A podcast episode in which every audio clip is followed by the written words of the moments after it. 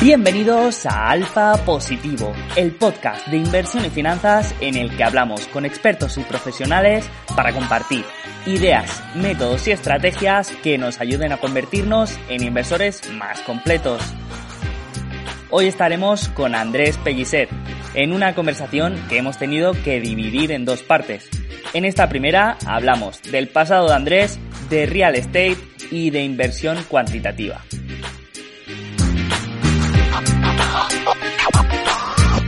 Recuerda que si estás empezando en el mundo de la inversión o quieres mejorar y conocer gente, puedes unirte a nuestra comunidad Slack de manera gratuita. Allí podrás encontrar ideas, recursos y herramientas para ayudarte. Por último, recuerda que este contenido es puramente educativo y de entretenimiento y que en ningún momento supone una recomendación de inversión. Para más información, visita nuestra página web alfapositivo.com. Y ahora sube el volumen, ponte cómodo porque empezamos ya nuestra charla con el invitado de hoy.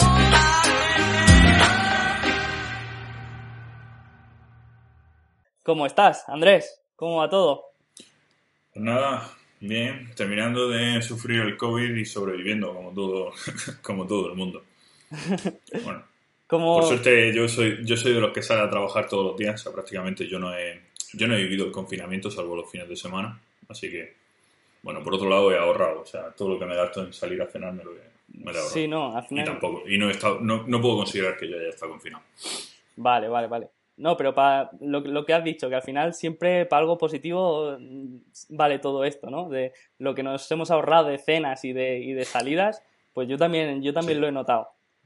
Y, bueno, ¿cómo, ¿cómo, te ves ahora? Después de, de, de los directos en, en YouTube, que estás solo, a esto hacerlo que sea una conversación con otro, eh, lo, encuentras mejor, más natural o, cómo lo ves? Sí, no, sí, sí, y además, o sea, que prefiero que sea así siempre una, o sea, siempre voy a elegir una conversación respecto a un monólogo, o sea, lo, prefiero siempre no por nada, porque estoy viendo a otra persona, estoy hablando con otra persona, me está respondiendo, sé si lo que estoy diciendo, y más si le veo la cara, por la cara que pone, sé si tiene sentido lo que estoy diciendo, y ya digo, o sea, los, directos solo, bueno, no, no, son mi estilo. Prefiero conversaciones y más mm, esto, conversaciones sin guion, sin nada, porque tampoco las, las, entrevistas puras no me gustan, ni, ni siendo yo el entrevistador ni el entrevistado. O sea, que, aquí ahora mismo estoy, estoy como si estuviera hablando con, un cualquier amigo en, un bar. No, no, tengo ningún problema. No, yo soy súper partidario también de, de no, no tener nada preparado eh, y, luego también estoy contigo que no es lo mismo que hacer un directo tú solo, que le hablas a una pantalla y que tienes toda la responsabilidad tú de, quedarte en blanco o de cualquier cosa. Así que para mí también es mucho mejor. vale, eh, lo que te voy a pedir, que, le estoy pidiendo a, todos los que van pasando por aquí, es una recomendación para, para lo que queda de cuarentena, que puede ser algo que, te haya gustado especialmente, algo que hayas descubierto durante hmm. estos meses que creas que, nos puede venir bien. Bueno, yo no sé si aquí la gente habrá hablado mucho de leer y todo eso. No voy a engañar a nadie. No me he leído ni un libro en la cuarentena. no he cogido un libro en la cuarentena. Cogí al principio el de Ray Dalio. Me pareció. No me gustó y lo, dejé cuando llevaba 30 o 40 páginas. ¿El de principios? Y. Sí, no, no, no me gustó. ¿No? Hostia, a mí me... me pareció, me, pareció cansino. Y, y lo que sí, es verdad, lo que sí que he hecho es jugar bastante a la Play, no, no se lo voy a engañar a nadie. O sea, no, creo que no he jugado tanto a la Play en, en cinco años. Así que nada, sí, bueno, he descubierto los Uncharted que eran de la Play 3 y la verdad es que los regalaron en el Plus de la Play 4 y, y vamos, o sea, me, me he pasado ya los cuatro Uncharted. O sea, que imagínate. Bueno, pues eh, yo, tampoco te voy a engañar y yo también nunca he sido, mira que nunca he sido de videojuegos y durante esta cuarentena, eh, al final entre amigos y, tal, te voy a decir que me han hecho descargarme, pero bueno, que tampoco me han puesto la pistola en la cabeza y al final me, me acaba enganchando a, un par de, de, videojuegos de estos de, del móvil y, bueno, al final hasta, hasta hemos hecho un grupo para, jugar entre, entre algunos que están por aquí presentes. y, echamos unas, unas partidillas online. Así que bueno, yo también me Así que, declaro, bueno. me declaro culpable. Eso y, y reconozco que también he bebido mucho vino. O sea, en mi casa solo, solo vivimos mi novia y yo. No, yo no tengo hijos. Y, y nos estamos bebiendo de media, pff, no te estoy exagerando, una botella, una botella diaria entre los dos. O sea, media botella cada uno. Tres cuartos yo, un cuarto ella. O sea que también es verdad que... Pero bueno, intentamos hacer deporte, no he cogido peso, me deja el gimnasio, es verdad, eso sí que me, me jode porque estaba yendo al gimnasio. Pero bueno, pero tampoco, Hostia, es, tampoco me he es puesto hecho buena media. ¿eh? Es una buena media, un- una botella Sí, diaria. sí, no, no. Vale, vale. Pero vale. bueno, soy, soy una persona, peso 105 kilos, eh, o sea, y mido un metro Vale, 85. Soy, soy corpulento, tampoco lo, lo tolero bien. Y, y al final con el deporte se compensa, ¿no? Sí. Vale, vale.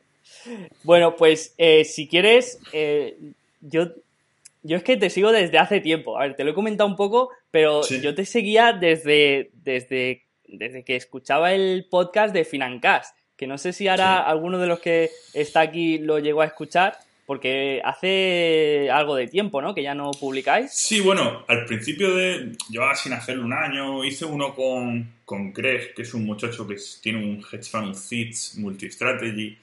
Lo- al principio de la cuarentena hice una tertulia con él, tal. Pensaba relanzarlo, pero el formato podcast puro que yo hacía, yo no, no guardaba la conversación. Era distinto, ¿no? Y ahora me lo llevo más por el. parecido a ti. Directos, ahora estoy haciendo los directos mejor en Twitch, luego los subo a YouTube. Pero al final, el tener el podcast como lo quise plantear al principio, que creo que era la idea buena, pero no es la idea apropiada para mí. Yo soy una persona. Mi mente es muy difusa. A mí me gusta iniciar cosas nuevas todo el rato. Digamos, so- so- soy adicto a recibir nuevos datos y, nuevas cosas. O sea, no, no me gusta ser experto en nada, pero me gusta eh, un poco de todología, ¿vale? Entonces, ¿qué pasa? Pues me harto. Y el podcast, pues sí, compré los micrófonos, compré todo, pero al final, bueno, pues requería conseguir gente para hablar, tal, y, y tampoco tenía yo ganas de estar detrás de la gente ni nada, así que, y como estaba yo solo, pues dije, pues bueno, cuando, si una vez me apetece hablar ahora con alguien, pues hacemos un Twitch en directo, luego lo subo a YouTube y ya está, pero no, no mantener una marca, o sea, por eso ahora lo subo. No, no mantener una ¿no? Mm, frecuencia y una constancia que al final es lo que cuesta, ¿no? Correcto. Vale, vale.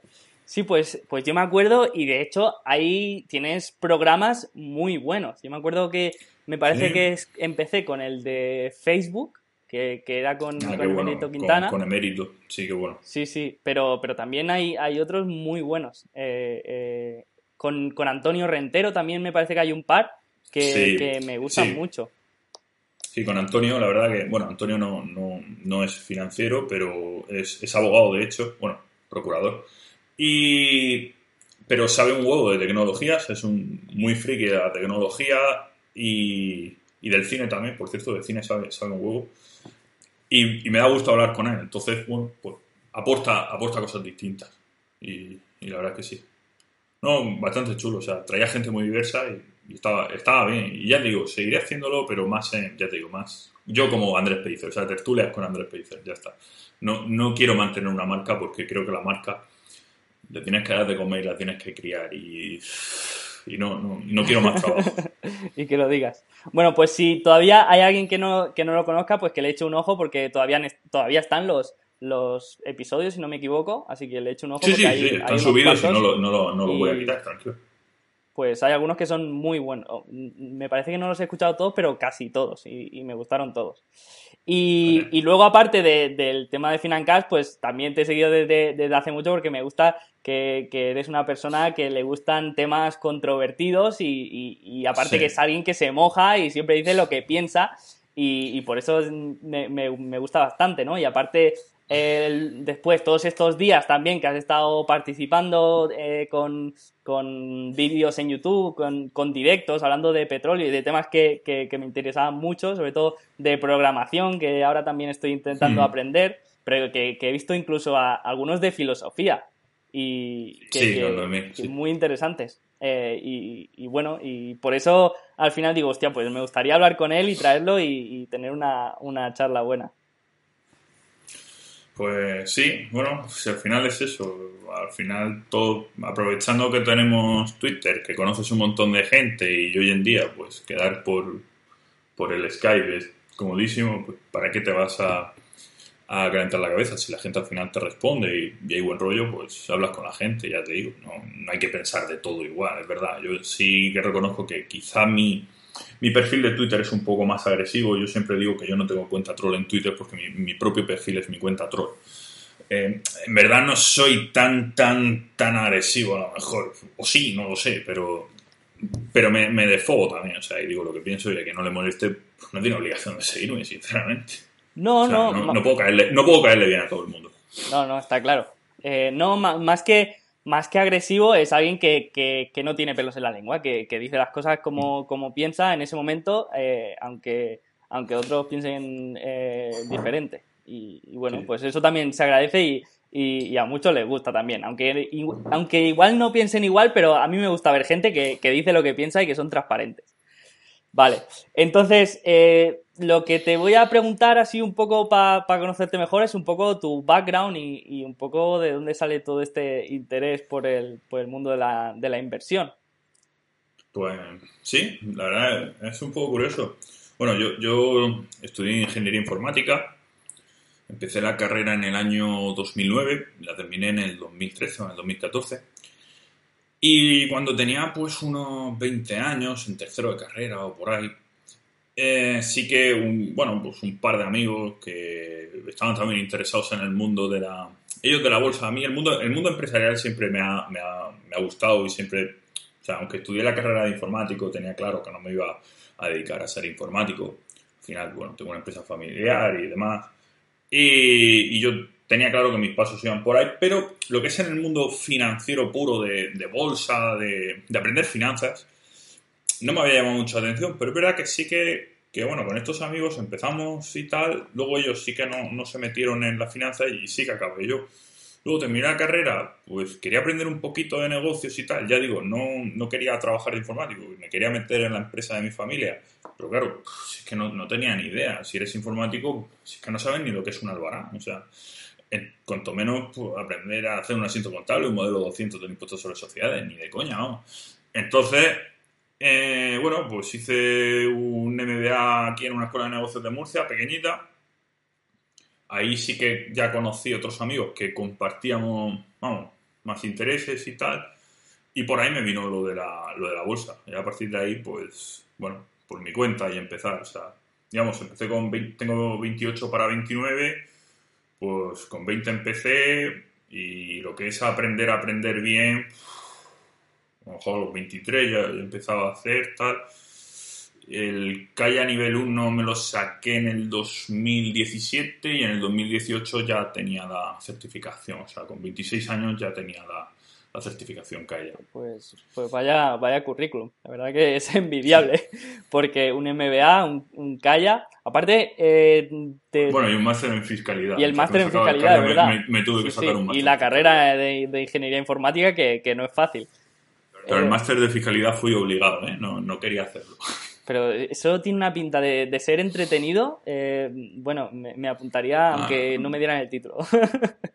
bueno, a mí me gustaba. O sea, tampoco. Eh, no, no, puedo decir que lo pasara mal en el máster. Era algo que me. Yo es, al final, bueno, que... y me he quedado con bastante, de hecho. ¿Sí? Por ejemplo, sí, de IVA, por ejemplo, el, el IVA sí que tiene reglas muy específicas, muy de estudiar, y entonces ahí de IVA puedo decir prácticamente que no tengo prácticamente ni idea, pero el impuesto sobre sociedades o el impuesto, sobre la renta, que sí que me, interesaban más y, al final se basan en, reglas más, más lógicas que el IVA, que son reglas puramente dictadas y, fuera, pues bueno, sí, te, quedas con bastante, de hecho. O sea, no, presentaría yo solo el impuesto sobre sociedades, un impuesto sobre sociedades complejo, una renta medianamente básica, no, no tiene nada. Vale, vale. Yo es que mm, fiscalidad y derecho eran quizá los, las dos temáticas que, más odiaba y, bueno, es que hmm. no podía ni verlas. Eh, no, no, pero, pero es que las encuentro súper útiles y, prácticas, así que no, si te gusta es, lo mejor. Eh, y, lo, y lo que también me interesa mucho es el tema del CAIA, porque es una certificación hmm. que no es tan popular como el CFA, pero, pero también creo que, tiene lo suyo, ¿no? Eh, es, ¿Tú cómo la compararías, más o menos? ¿Es a nivel de dificultad y de utilidad? ¿Cómo... A ver, dificultad no la puedo comparar bien con el CFA porque el CFA solo tengo el nivel 1. También tienes el nivel 1 en CFA. esto... Sí, del, CFA tengo el, nivel 1 aprobado. ¿Vas a, vas a por la sopa de letras? MBA, Calla, CFA... todas para ti. ¿Y a los demás qué? No sé. No sé, es que a ver, el Kaya mm, me, gustó mucho. el CFA 1, me lo, o sea, mi orden fue Kaya 1, Kaya 2, CFA 1, ¿vale? Eh, este año me tocaría el CFA 2, pero decidí no, no, ni matricularme ni estudiarlo porque quería dedicarme a proyectos personales, a estar más en la empresa de mi familia, o sea, entonces no, no, quería perder tiempo. Cara al año que viene sacarme el CFA 2, también lo dudo. Sea, no, no, no me llama mucho la, la atención ahora mismo ya veremos porque eso puede cambiar, porque al final veo estudiar gente y me, pico, yo también digo, joder, bueno, yo también quiero tenerlo fuera. Pero ya digo, no me gusta mucho más el, o sea, soy, soy más fanboy del, del Kaya que del CFA. Vale, vale. O sea, de hecho soy fanboy del Kaya, lo reconozco. Vale, vale. Y, para los que no lo conozcan, ¿podrías comentar un poco qué es o, las diferencias entre Kaya y CFA? Sí, sí, perfectamente. Vale, pues bueno, el CFA que es el que todo el mundo conoce, digamos, es genérico de finanzas. Al final, el CFA, digamos, sale siendo analista más financiero, pero tocas todo, tocas acciones, tocas renta fija. Economía. De todo, toca. Eh, cuantitativo. Sí, economía. También algo de alternativo. Sí, tienes, también un modulito de, alternativo. que es ridículo, pero, pero ahí está.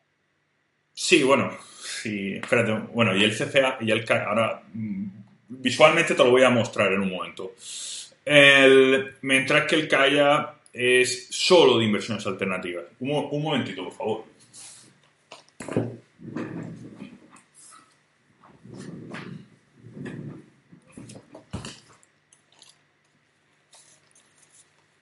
Mira, para que, bueno, eso no idea de la diferencia del Kaya.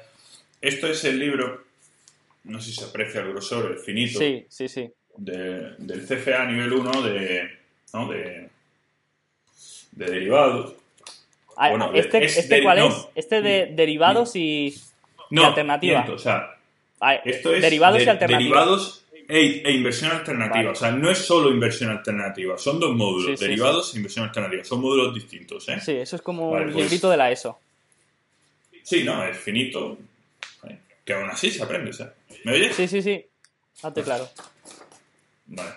Y bueno, esto es para, por poner en comparación un poquito, el libro del Kaya, nivel 1, que es solo inversiones alternativas. O sea, podríamos decir que el CFA de inversiones alternativas es la mitad del libro este y esto es el Kaya en inversiones alternativas. Por ponerlo, por ponerlo un poco en contexto pues, visual. Una representación visual para, para hacernos una idea de la, de la diferencia. No, no, esta es la mejor manera. Nos ha quedado claro.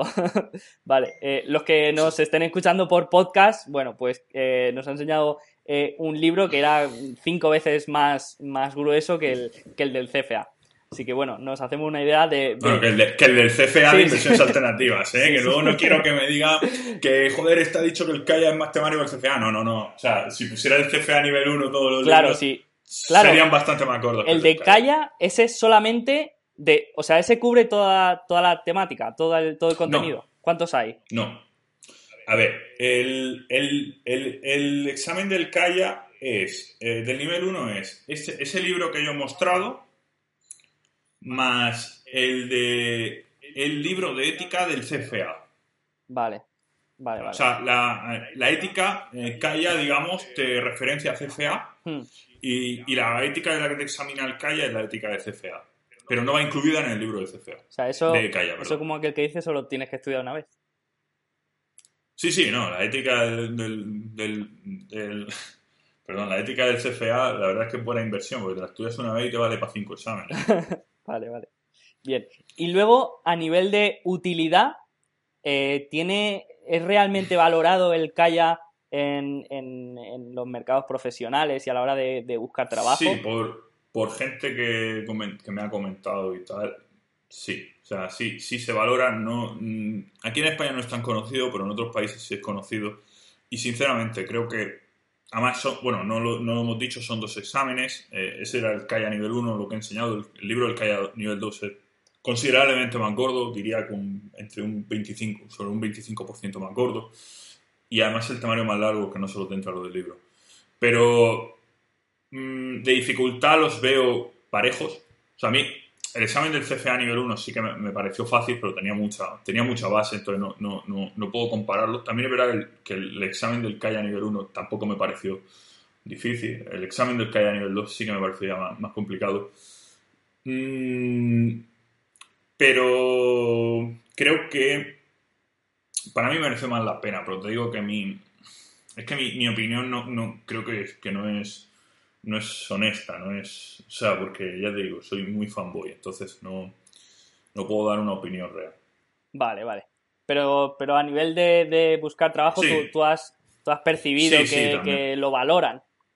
El- Sí, sí, se Vale. valora. Bueno, al final, eh, en- cuando tienes el, el chapter Hordel, ¿no? Que llama, o sea, cuando tienes la certificación, al final también tienes una bolsa de empleo dentro de la propia certificación que puedes acceder. Bueno, hay, hay bastante oferta. O sea, que si alguien lo quiere para buscar empleo o tiene un empleo y quiere, digamos, enfocarse en inversiones alternativas, puede ser una, una opción muy, muy, muy interesante. Luego otro tema es que el empleo esté en casa, porque no sé, Sí, no sé cómo eso lo es- ves tú, es- pero el mercado de No, eso es verdad. o sea, el mercado de inversión eh, alternativa en España, eh, bueno, No, no, y además era todo, bueno, muy Londres, eh, creo que es el donde más había.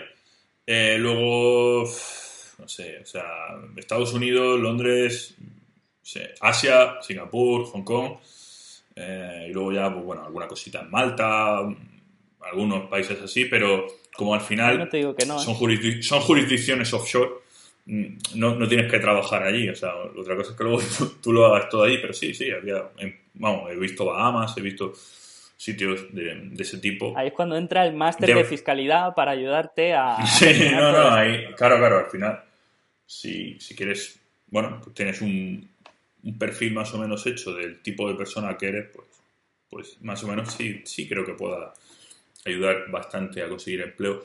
Y, y ya te digo, yo no me lo saqué por eso, o sea, de hecho mi historia del Kaya es, esto es verídico, el, el libro me lo compré, de hecho el otro día alguien dijo, tengo 100 euros para invertir en libros, ¿qué hago? Yo le dije, joder, cómprate el del nivel 1, que vale eso.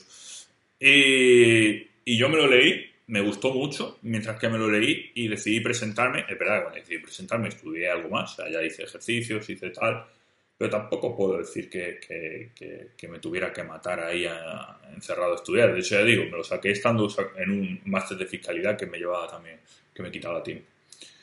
Y, pero sí, pero lo disfruté mucho. El nivel 2 sí que reconozco que ese sí que tuve ya que estudiar y no lo disfruté tanto en ese aspecto, porque cuando parece que cuando tienes que estudiar algo, dejas de disfrutar y de querer aprender y te centras en querer aprobar. Entonces lo, lo disfruté menos, pero al final eh, sigo releyendo y, al- y- ya no solo te lees con el tiempo, pues maduras y, y dices, joder, pues no me voy a leer solo. Ves que luego abajo en los pies de página hay, eh, oye, léete este paper, léete esto, joder, pues te vas ahí y ahí ya es cuando de verdad te, te enriqueces, ¿no? Si quieres, por terminar de comentar un poquito el Kaya, comento lo que es el nivel 2 para que la gente también lo entienda. Bueno, el nivel 1 es, es el libro que he mostrado, más ética del CFA, ética tal cual del CFA. Bueno, quitando los GIPs y alguna cosita más. O sea, solo, solo los, estándar, los estándares éticos. Y, y luego el nivel 2 del Kaya es el libro 2 de- de- del Kaya, más también la ética de CFA, más eh, unos, no me acuerdo cuántos eran, si eran 14 o, o algo así. De hecho, me los imprimí, los tengo por aquí. Un momentito. Aquí. Más unos... Esto es el workbook. Ah, no. Un momento. Que tengo aquí un lío de papeles. Aquí. Más eh, esto que me imprimí, que son artículos. Eh, pone Berkeley. Estos son los, Más unos los ar- artículos que te ponen de referencia en los pies de página. No, no, pero te, te examinan de ellos. ¿Así? Sí, no, son 14 artículos que los cambian. De hecho, después de que me examinara yo los, cambiaron. Y, y entonces esos artículos tú te los lees, son unos, ya te digo, 10 o 14, no me acuerdo cuántos eran. Y luego te hacen preguntas sobre esos artículos. En la segunda parte del examen, que es donde preguntan la... No, digamos, del libro, del libro del Kaya te van a hacer una parte de escrita, o sea, no, no tipo test, sino escrita, con un ejercicio práctico. Eh, luego, escrito también, preguntas sobre un artículo. Por ejemplo, no sé, había uno que era del Bitcoin, ¿no? Pues te van a preguntar cosas sobre el Bitcoin, o qué es un smart contract, o qué es, o cómo se define un smart contract. Literal, ¿eh? O sea, el artículo hablaba de eso. Y, todo escrito, hostia. Eh, aquí se complica la cosa. Sí, Porque- no, es escrito. porque cuando y la no es en ética tu es- idioma- Y la ética escrita también. Claro, cuando no es en tu Y la- idioma, eh, eh, la escritura es más, más complicada. Sí, a mí esa, esa parte reconozco que, me, que fue la que más miedo me dio. No se me dio más porque el, la- el ejercicio práctico que me pusieron sí que lo, lo llevaba bien.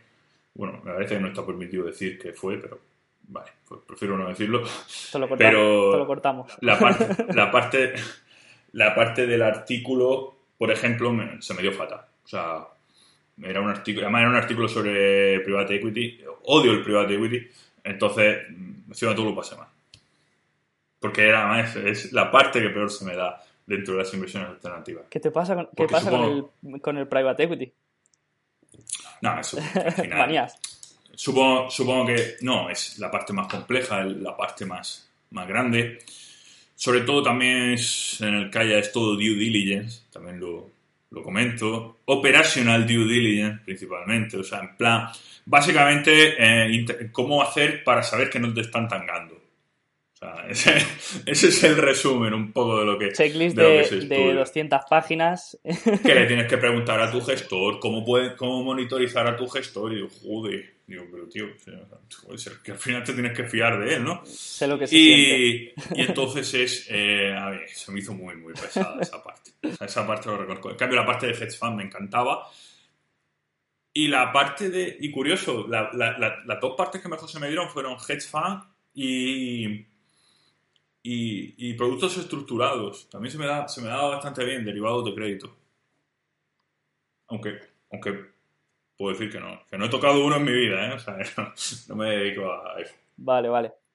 Eh, pues, pues si quieres, aparcamos un poco este tema del Kaya. Si, si a alguien le interesa más, que, que lo dejen en el apartado de, de preguntas y luego lo, lo desarrollamos un poco más. Pero ahora donde quiero ir es un poco a la chicha y a saber más de, de- del Andrés inversor.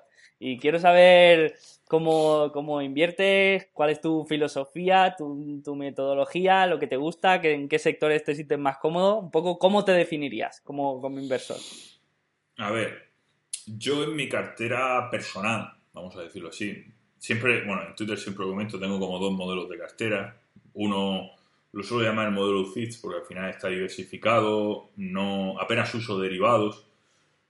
Y digamos, es, digamos, esa es la cartera que si alguien me. Si gestionara una cartera, se- sería esa. Y la otra sí que es la modelo Hedge, que sí que es la, la mía. En esa cartera, digamos, eh, principalmente es long only, suele estar apalancada mediante derivados y eh, sí que a veces suelo tener alguna posición corta.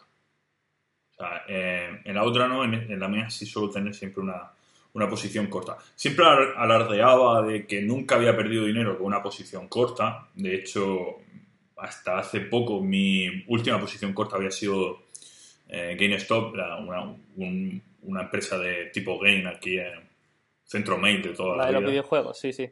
Sí, eh, era, era mi posición corta, le saqué bastante.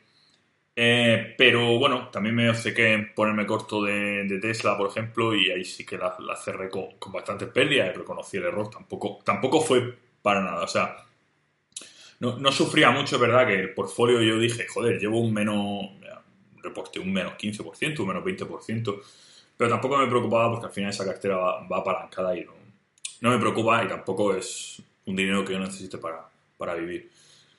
Eh, como inversor, sí, hago esas cosas, digamos, eh, ahí me meto mucho, bueno, ahora me estoy metiendo mucho en el tema este de, los, de los barquitos, de, los tankers. Ya vi la, la, charla el otro día con Gabriel. Sí, también es verdad que yo reconozco que soy un poco chicharrero a nivel personal. O sea, eh, el otro día vi un meme que me hizo mucha gracia que era, con esto del COVID, de verdad, podemos haber aprovechado de hacer el portfolio de nuestra vida barato.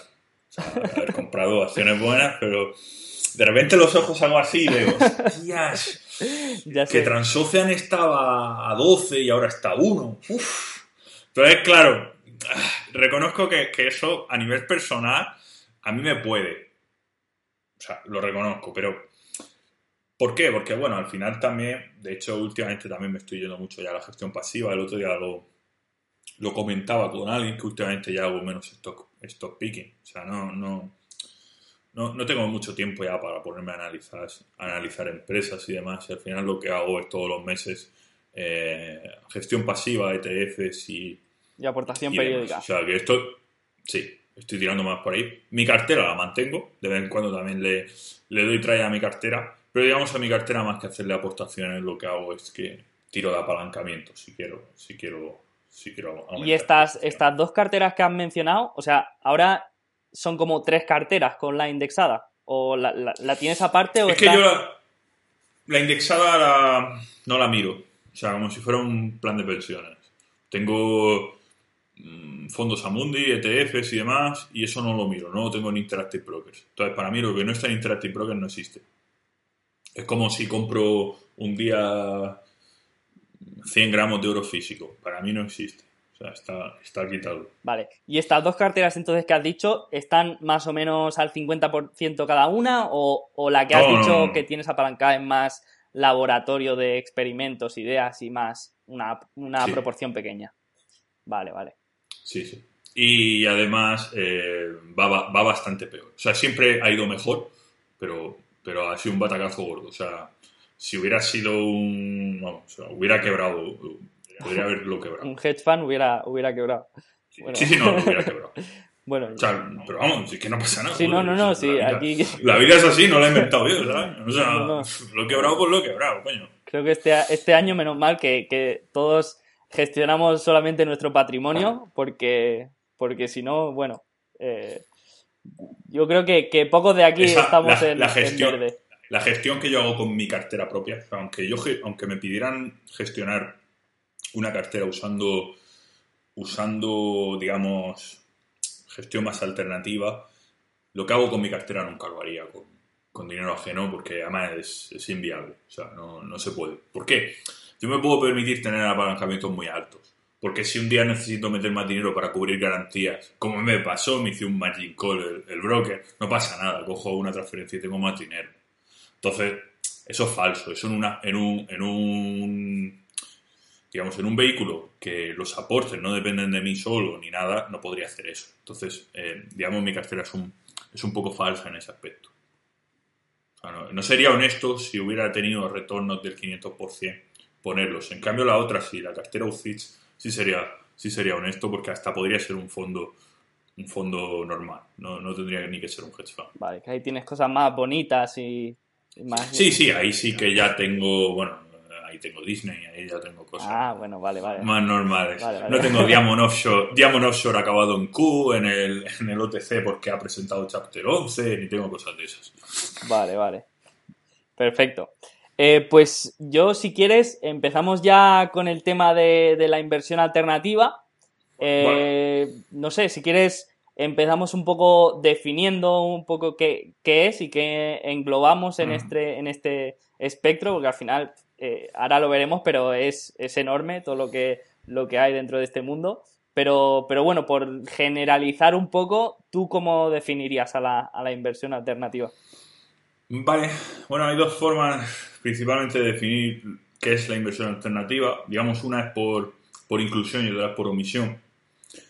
Eh, por omisión es muy sencilla, es todo aquello que no es un long only en en, ¿cómo se dice?, en activos tradicionales. O sea, todo lo que no sea un long eh, renta fija, un long acciones, un long ETFs. O sea, todo lo que no sea eso es inversión alternativa. Mm, bueno, esa, esa definición es correcta, pero tiene un problema, porque eso, claro, engloba muchísimo. O sea, eh, inversión alternativa son coleccionar cromos de béisbol, como vemos en la tele, ¿no? Alguien te viene con un cromo de, no, es eh, Nicky Mantle, o sea, como en la tele esta del programa este de los gordos, eh, no. O sea, sí, sí es una inversión alternativa, pero claro, yo no me veo, yo no me veo un, no me veo al endowment de, ¿cómo se dice? De, Harvard, ¿no? No me veo al endowment o al Fondo Soberano de Noruega, eh, invirtiendo en cromos de Nicky Mantle o en, en un cromo de Cristiano Ronaldo. No lo veo. Entonces, al final, lo que se hace es, digamos, eh, por, se hace la selección, pero desde un punto de vista de un inversor institucional. O sea, eso de los cromos sí es inversión alternativa, pero digamos, desde un punto de vista institucional, y ya no por omisión, sino por inclusión, pues bueno, al final serían activos reales, activos reales a su vez pues engloba eh, materias primas, eh, inmobiliario, infraestructura, mm, otros activos reales, ahí ya cromo, ahí ya puedes meter lo que quieras, cuadros, coches, lo, que, a ti te apetezca. Eh, hedge funds, por otro lado, que dentro de los hedge funds a, su vez también hay un abanico bastante, bastante amplio de estilos. Eh, mm, productos estructurados, que es todo aquello de derivados de crédito, CDO, mm, bueno, derivados de crédito que vienen de, de créditos al consumo, de tarjetas de crédito, de, de créditos para coches, sí, todo eso. Eh, ¿Qué más? Private equity. Eh, que, aquí también metemos el capital riesgo. ¿no? Yo, sí, bueno, ahí meteríamos todo. El Venture Capital, Mezzanine Debt también lo meteríamos ahí. Al final meteríamos ahí. Y bueno, y dentro de también eh, diferentes estrategias del private equity. Pero bueno. Sí, sí, por supuesto. O sea, no, tiene nada que ver un. Joder, que ni, me acuerdo. O sea, un, LBO no tiene nada que ver con, con otro tipo de estrategia ni nada. Y. Y si no se me ha olvidado, creo que con esas está todo. Sí, luego el, subsector este de, los más raros, que es lo que tú has dicho, al no tener acceso a una inversión institucional, pues ya mm, lo dejamos un poco más de lado, pero que aquí entraría... Sí, pero bueno, ese, iría, dentro de los activos reales. Claro, eh, lo que tú has dicho, desde los cromos hasta arte, los cuadros, eh, los sellos, eh, y, bueno, aquí podríamos tirar de lista una lista enorme. Mm. Vale, y ¿Qué crees que, tiene de, bueno este tipo de inversión eh, respecto a, la inversión en, activos como acciones o, bonos o, activos del mercado monetario? La principal creo que es eh, que realmente es la diversificación que realmente aporta. O sea, explico. Si tú estás muy diversificado y dices, no, yo es que estoy muy diversificado. ¿Por qué? Porque tengo petróleo, tengo, o sea, cuando digo petróleo me refiero a acciones de, relacionadas con el petróleo. Tengo, no sé, aerolíneas, eh, tengo tecnológicas, tengo farma, infinito, ¿no? Tengo, vamos, 100.000 empresas en cartera. Y además, no solo eso, sino que además tengo deuda también comprada, tengo de todo, ¿vale? El problema de todo eso es que al final sí que está correlacionado, sí o sí. O sea, no te vas a descargar. No, creo que, exista realmente una descorrelación con una cartera long only. Eh, da igual lo diversificada que esté, no creo en esa descorrelación. O sea, y creo que con el COVID lo vemos claro. O sea, llega el COVID, bomba, todo para abajo. Da igual lo que tengas. Ahora, si ya empiezas a tener oro, quizá no tanto. Ya no está tan correlacionado. Que tienes Mm, un inmueble, a priori no está tan correlacionado. A priori. Claro, es que aquí, aquí es lo que dicen también por, por el chat, que no es lo mismo que esté descorrelacionado que sea tan ilíquido que no puedas ver el precio al que cotizan cada día, que esto es diferente. Sí, sí.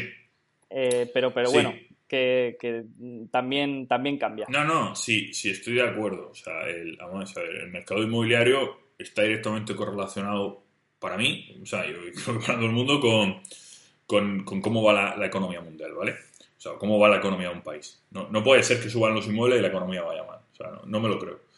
eh, y si no hay retail, no va, los centros comerciales no van a valer dinero porque no van a pagar alquiler. O sea, eso, eso lo, sabe, lo sabe todo el mundo.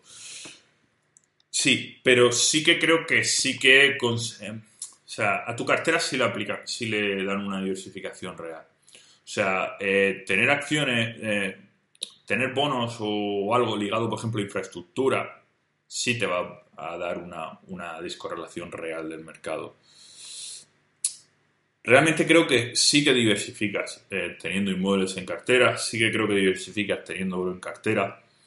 Teniendo solo acciones, creo que no.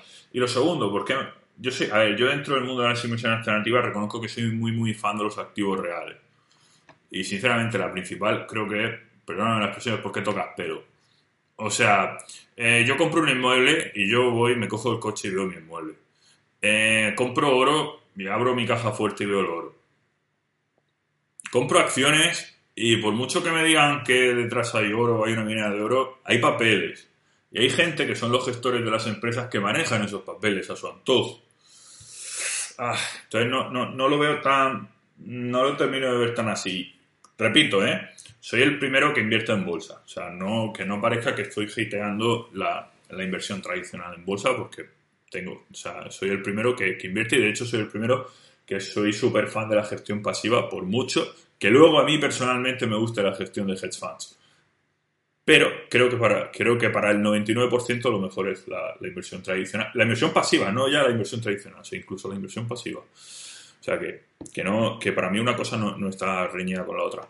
Sí, que, y ya te digo, sí, sí creo que ofrecen pues otra, otra cosa. Obviamente, si viene una crisis mundial, se tiende a correlacionar todo. Y eso también quiero dejarlo un poco claro. No es lo mismo eh, cobertura o descorrelación con refugio. O sea, eh, para mí un inmueble sí te descorrelaciona a la bolsa. O sea, yo trabajo para una empresa de, que, que, tiene gestión inmobiliaria, tenemos inmuebles. Eh, de, nosotros, de hecho, solo hacemos inmobiliario comercial, no tenemos inmobiliario residencial. Y bueno, nuestros inmuebles, por el tipo de, de, de inquilino que tienen, el COVID no les ha afectado. Os podéis imaginar qué tipo de cliente es. O sea, no, no, no, no les ha afectado. De hecho, creo que, que, han vendido más y, con el COVID. Porque era, el único, era prácticamente el único sitio que nos dejaban salir. Entonces, eh, eso a mí sí me ha producido, sí nos ha producido una descorrelación de la bolsa. ¿Para mal? Sí. ¿Por qué? Porque el Standard Poor's ha subido un 30... ¿Cuánto, cuánto ha subido en 5 años? ¿Un 50%? ¿Un 100%? Por 3 o así de... En, los no, últimos, ¿En 5 años? En, no, en los últimos 10. No, te hablo, te hablo del 2015. Eh, no, más de un 30. ¿Cómo? Yo diría que un 50 y casi vale, 60. Pues, vale, pues un, un, 60%. Un 60% no creo que nosotros hayamos ganado en 5 en cinco años. Entonces, sin contar apalancamiento, ¿eh? al final con los inmuebles tienes acceso a un apalancamiento muy barato que, bueno, que, que está ahí para usarse. Eh, pero sí nos ha producido una correlación. A mí cuando Donald Trump salió y se hundió la bolsa, a mí eso sí que me dio igual. Eh, que ahora el COVID quizá no, porque si quiero liquidar un inmueble sí que voy a tener que pagar una prima de liquidez. Pero es que la prima de liquidez, si lo quería liquidar sí o sí, la iba a tener que pagar igual. Un inmueble, si lo quieres vender de la noche a la mañana, pierde un 20%. No. Eh, pero sí, sí, que nos ha, sí que nos ha producido descorrelación. Entonces, pues parte de la cartera venía de ahí. Nosotros da igual que, que, que, la cartera no fuera más. Recibíamos los alquileres todos los meses. Claro, es que yo por añadir, sí, sí que es verdad que, claro, tú al no ver un, el precio real, si tienes un inmueble, pues parece que está más descorrelacionado, pero en realidad, si lo vemos ahora en el caso que estamos viviendo, vemos que en, en los mercados de capital cualquier SOCIMI y cualquier REIT ha bajado eh, de media mm, un 40%, por decir algo, que yo creo que es bastante más.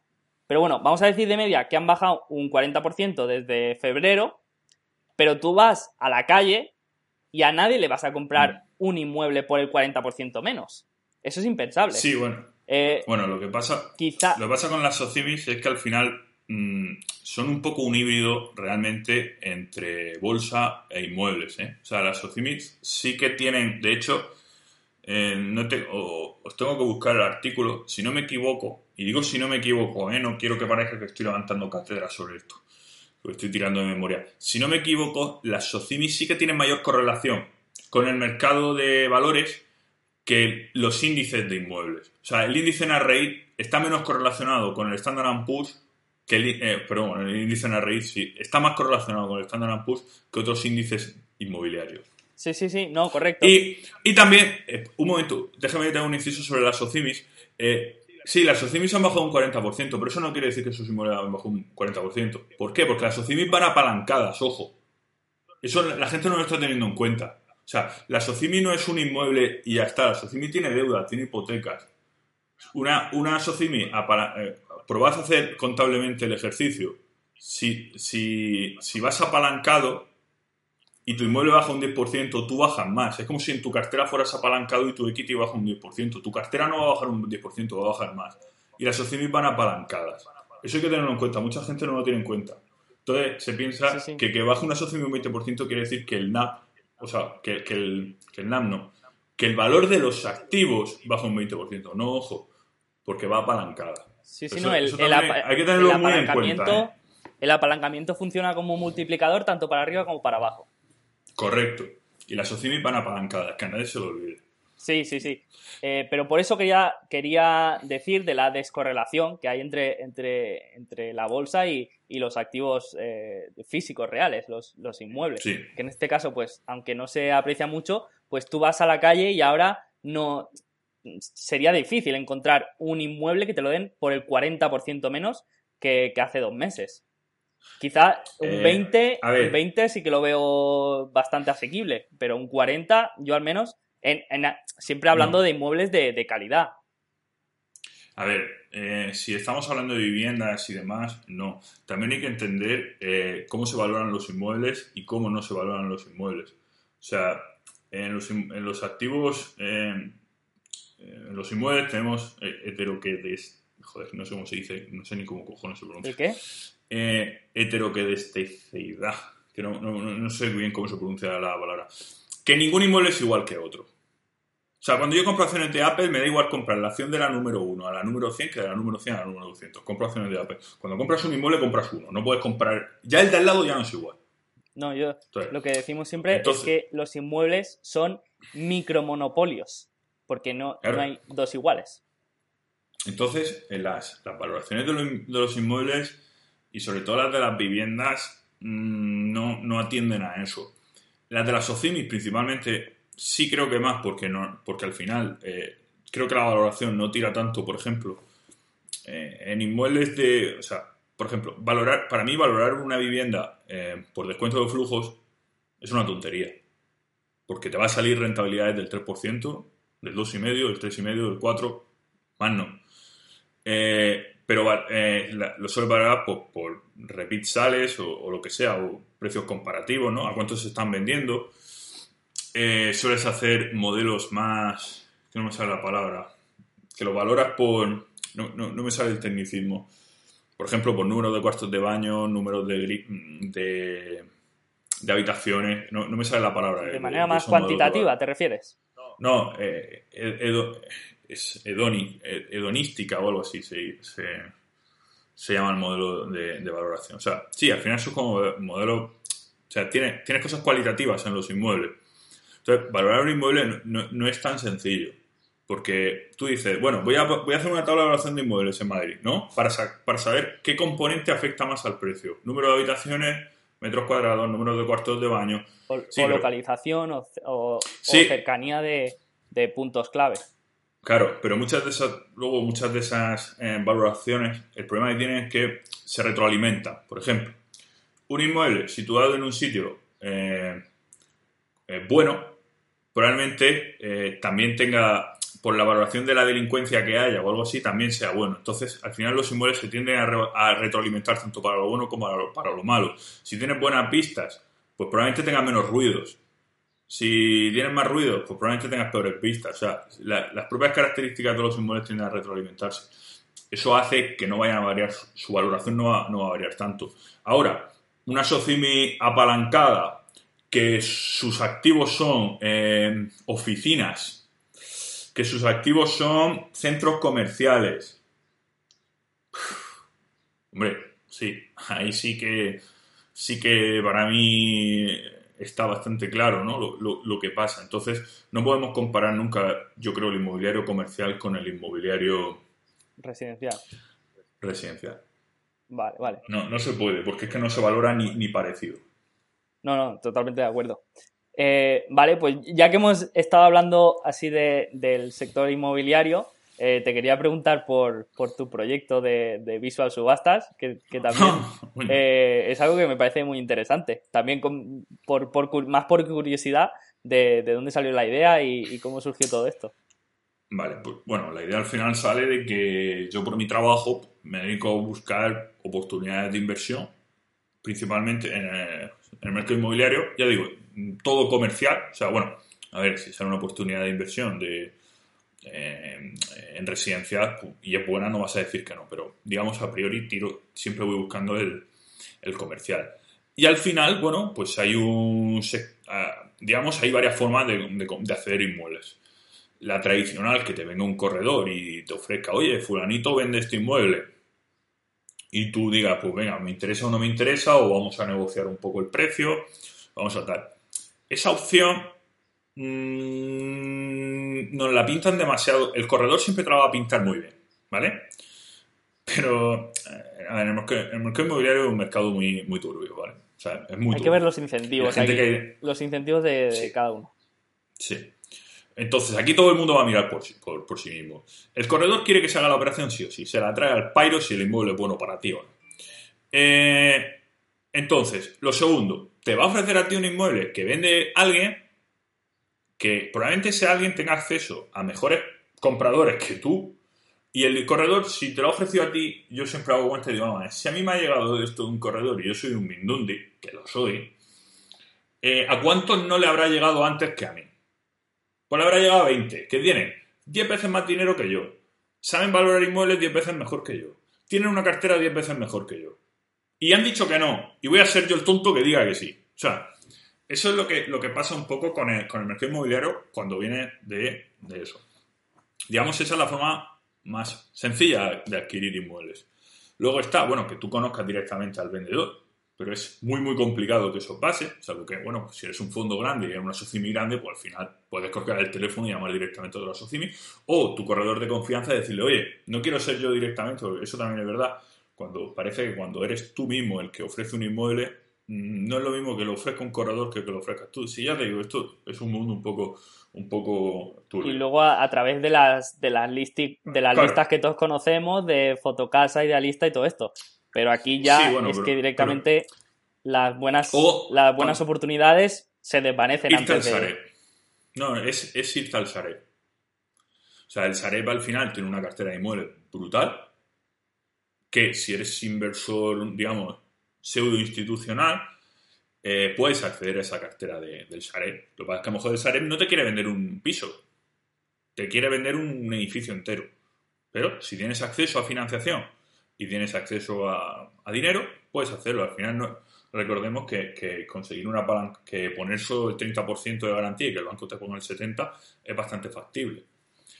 Y bueno, pues en Sareb ya tenemos cosas muy interesantes. Mm, o sea, que, y están dispuestos a vender, y, pero ya te digo, depende, ahí también depende mucho porque mm, de cómo vendas Sareb, porque como influyen también las valoraciones contables que tenían previas y demás, eh, por ejemplo, cuando se ve mucho en las noticias, es muy típico lo de ver un fondo buitre compra eh, 100 inmuebles al 20% de su valor. Vamos a ver. Blackstone tiene la mitad de España en su valor. Vamos a ver. Sí, pero, joder, si es tan chollo, voy a comprarlos tú. O sea, Sareb estará encantado de vendértelo. No, no, no, no es tan chollo. Lo primero es que las valoraciones contables de esos inmuebles no valen ni de coña lo que pone contablemente. Para daros una idea, eh, eh, yo, bueno, y ahora vamos a, vamos a ir al tema de las subastas, porque quiero ir, de, digamos, de más difícil a... Sí, bueno, para, para el que no lo sepa, Sareb eh, mm, tiene una cartera de, todas, de todos los activos inmobiliarios que, va recogiendo el banco de, impagos y de, y de, y de empresas que, hayan quebrado o de situaciones de, de distrés. Y, ellos pues gestionan toda esta cartera de, activos. Y eso es lo que le intentan dar salida. Vale, pues yo, he visto inmuebles en la época del boom, sobre todo el terreno. O sea, para mí en la época del boom lo que subieron no fueron los inmuebles, lo que subieron fueron los terrenos. Eso hay que entenderlo. Porque yo he visto terrenos que en la época del boom se pagaba más de un millón de euros, venderlos a 50.000 euros. Entonces, claro, sale la noticia, compra un terreno por el 5% de su valor. ¿Qué cojones por el 5% de su valor?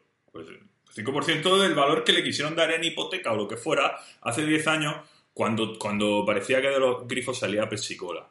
Pero no, no es la situación de ahora. Entonces, eh, eso es un... Pero bueno, ahí me, he ido un poco por los cerros de hueá porque me entiendo con estas cosas. Eh, luego, bueno, siguiendo con esto, antes de Sareb, hay que entender cómo funciona un poco el proceso de, una ejecución hipotecaria o de un concurso de acreedores, ¿vale? Eh, si el Sareb tiene un inmueble, probablemente venga de una ejecución hipotecaria. ¿Por qué? Porque el banco ejecuta la hipoteca, el banco se queda el inmueble y el banco lo que hace es que se lo cede al Sareb porque el banco se lo quiere quitar de encima. Eh, y luego ya Sareb gestiona la venta a través de sus inmobiliarias y demás. Pero ¿Podemos adelantarnos a ese paso? No, hace falta esperar a que se lo quede el banco. ¿Por qué? Porque el banco, cuando ejecuta una hipoteca, tiene obligación de sacar a subasta pública el inmueble. O cuando es un concurso de acreedores, aunque el, aunque el inmueble esté libre de cargas, también saldrá a subasta. Eh, bueno, pues en subasta podemos adquirirlo no es tan fácil, ¿eh? Ni es el chollo que sale. O sea, esto de las películas de, americanos que van a una subasta, pagan 20 dólares por un, por un armario, lo abren y resulta que ahí dentro estaba la guitarra con la que Elvis Presley le cantaba a su abuela. Eso no es la vida real. Eh, la mayoría de sorpresas de aquí son negativas, lo podemos decir. Correcto. La mayoría de sorpresas son eh, muy desagradables. Sí. O sea, en una subasta, mejor que no haya sorpresas. O sea, no, vas a comprar un inmueble y que debajo de la losa haya dinero. Eso no, no, te va a pasar. Entonces, em, ¿qué se puede comprar en subasta? Llevándolo a inmuebles. Después, si quieres, hablamos de, otras opciones que ofrecen también las subastas. Bueno, los inmuebles, pues hay que entenderlos. Eh, si vienen de una subasta hipotecaria ya digo, ya, pero claro, comprar en subasta no es comprar en el corte inglés, ¿vale? Cuando compras en subasta, eh, bueno, yo tengo un socio abogado, eh, tienes, que, tienes que conocer un poco la ley hipotecaria, tienes que conocer la ley concursal, o sea, tienes que saber lo que estás haciendo. Eh, asegurarte que cuando tú compres va a estar libre de carga, o si a lo mejor la, hipoteca que se ejecuta en la segunda hipoteca, saber que, de la primera hipoteca le queda poco por pagar, o sea, puedes jugar un poquito con eso. Eso sería comprar en, subasta, que no es fácil porque también el banco tiene una... El, acreedor preferente tiene una ventaja respecto a ti.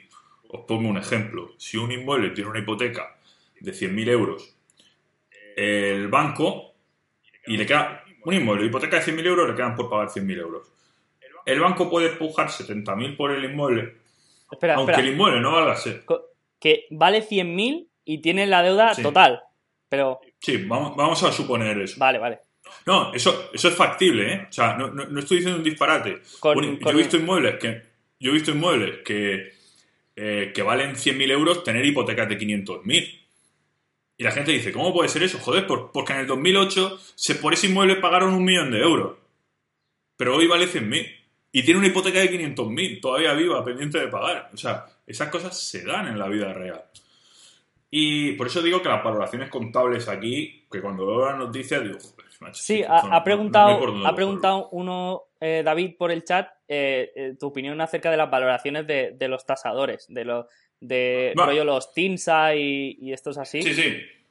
A ver, no, no, no puedo hablar mal de, nadie, ¿no? Pero el otro día lo, lo, estaba comentando el tema de las tasaciones. A ver, esto es al eh, final como, como los analistas. Tú, por mucho que veas a, eh, valoraciones de otros, tú tienes que hacer la tuya. Pero bueno, a ver cuál es, cuál es tu, valoración. Los tasadores, para, para, mí, lo que hacen es perseguir precio. O sea, eh, ¿a cuánto se.? ¿en cuánto está la escritura? ¿O en cuánto está la opción de compra? ¿En cuánto está el tal? Más o menos, más menos 10% por arriba o por abajo y a chuparla. O sea, esa es la experiencia que yo tengo. Porque sí, porque he visto inmuebles. O sea, mira, tiene cojones a que, perdóname por la expresión, Ah, este, a que este os vendo la- un inmue- tacos. Vale. Eh, a que os vendo un inmueble que vale un millón de euros, te lo vendo por 150.000 euros. Y en la escritura pone 150.000 euros. Y luego te vas a un tasador con la escritura para que te lo tase y te lo tasan 200.000. Cuando tú sabes que vale un millón yo sé que vale un millón, pero hemos falsificado la escritura. O sea, persiguen mucho el precio. Eso sí que es verdad. Yo de las tasaciones no me fío. O sea, eh, y esto os lo digo, mira, el último inmueble que, que se adquirió en subasta bajo mi, vamos a decirlo, bajo mi supervisión, se adquirió por eh, 200.000 euros, ¿vale? El valor que tenía de tasación en subasta era de 550.000 euros. Pues de- después de lo, compramos, pero ahora hay que hipotecarlo para, para conseguir liquidez. O sea, se paga tocateja, pero ahora ah, normalmente la gente hipoteca y compra, o sea, lo hace simultáneo, pero si tienes liquidez, pues compras y después ya te calientas la cabeza en hipotecar. Em, vale, pues la, tasación que nos han dado ahora, si me lo tasan ahora en 500.000 euros, le digo al tío que se lo vendo por la mitad, me gano 50.000 y, y que se lo quede él y él gane el resto. Nos lo han tasado pues en poco más de lo que hemos pagado, 250, 300, que yo creo que, que sí que es un precio más realista de lo que vale. Pero que es eso, la- las tasaciones al final persiguen precio. Han visto, que en, han visto que en subasta pública, además subasta pública, hemos pagado 200.000, pues si nadie ha pagado más es que no vale más. Entonces, 230.000, fuera. Funciona un poco así, por- por- para mí por desgracia. Vale, entonces, de ese proceso de la ejecución hipotecaria hasta que pasa a, a la cartera del Sareb, ahí es donde eh, se hace. eh, Te puedes meter entre medias. vale, A ver, te puedes meter entre medias en todas formas. Si te metes vía subasta, quiere decir que la ejecución ya se ha llevado a cabo. Otra cosa es que tú vayas al banco y le compres los créditos, que también se puede. Tú puedes saber que un inmueble, eh, la empresa, por ejemplo, está en concurso y tiene una hipoteca. O sea, una empresa tiene un concurso y tiene un inmueble que tiene una hipoteca. Bueno, pues tú puedes ir al banco y decirle, oye, te compro el crédito y ya me encargo yo de, de ser el acreedor privilegiado. Esto al final se ve mucho. Es muy típico cuando vas a subastas. Eh, de hecho, este último inmueble tuve que escribir, bueno, tuve que escribir porque tú hipoteca a favor del banco Santander, hipoteca a favor de Bankia, del Sabadell, del banco que sea. Pero es mentira. Luego, luego cuando compras el inmueble, eh, ves que el acreedor hipotecario es eh, no sé qué, uno, SAR, eh, de Luxemburgo, no sé qué, no sé cuántas, límite de Irlanda. O sea, al final son hedge funds o fondos de inversión distress que compran carteras de créditos y se quedan las hipotecas. Ellos saben cuánto más o menos van a sacar y si, y si sacan dinero con eso, pues bien por ello. Ese paso lo podéis hacer vosotros. Comprarle un crédito, obviamente no le vas a comprar un... No es lo mismo comprar un paquete de 500 millones de euros que comprar un, un crédito de, de eso. Pero sí, sí es factible, ¿eh? O sea, la, idea, la idea no, no es, no es tan descabellada. Y ya te digo, en subasta es, no, no, esto ya ejecutado, por ejemplo, entra en concurso y, y, el acre- y normalmente, por ejemplo, vamos a suponer que viene un concurso que no es ejecución hipotecaria, sino que es concurso de acreedores, pero el inmueble tiene una hipoteca. Pues esto que estoy poniendo es el caso real último, ¿vale? El que os he comentado de la tasación. Eh, bueno, pues esto era, la hipoteca era de un fondo de Luxemburgo, me parece, y nada, no pasa nada. Tú lo compras. El fondo que hace, el fondo cuando tú pujas, el acreedor hipotecario ya puede pujar. Se tiene que esperar a que puje alguien. ¿Y qué hacen? ¿Cuánto quiero ganar? O él dice, vamos a ver, quiero o 100.000 euros o el inmueble, una de las dos. Pues puja 100.000, que alguien puja más, se queda la diferencia, que no, pues se queda el inmueble. ¿Qué pasa con muchos bancos? Muchas ejecuciones hipotecarias, aunque el, aunque el inmueble no valga lo que puja el banco, como el 100% de lo que puja va a ir para él, le va a, revertir, no sé si me explico. Si tú tienes un, tú, tú ejecutas y sobre el, el inmueble, vamos a poner que el inmueble vale 50.000 euros de valor de mercado, pero tú tienes una hipoteca de 100.000 sobre el inmueble. Tú en la subasta puedes pujar 70.000, porque como tienes 100.000 sobre el inmueble, los 70.000, tú los pujas, pero como eres acreedor hipotecario, luego te, pagan a ti. O sea, te estás pagando a ti mismo. Entonces, ¿qué haces? Es una forma legal de quedarse con el inmueble. Entonces, muchas veces el banco hace eso, incluso luego después lo vende el propio banco por debajo de lo que el propio banco ha pautado en subasta, porque prefiere quedárselo él. Eso ya es difícil. Yo, por experiencia, por ejemplo, sé que el Banco Santander suele ser agresivo en, las subastas. Yo, siempre que veo un, inmueble y la hipoteca la tiene el Santander, puja muchísimo. O sea, y eso claramente es el banco. Pues eh, eh, es que tengo miedo de, perderme mucho, en este tema, pero es que me interesa mucho. Eh, y, después de todo lo que has visto en este mundo de las subastas, ¿puedes decir que se pueden encontrar chollos o, gangas? ¿Cuál es, tu opinión? Cada, vez es más difícil.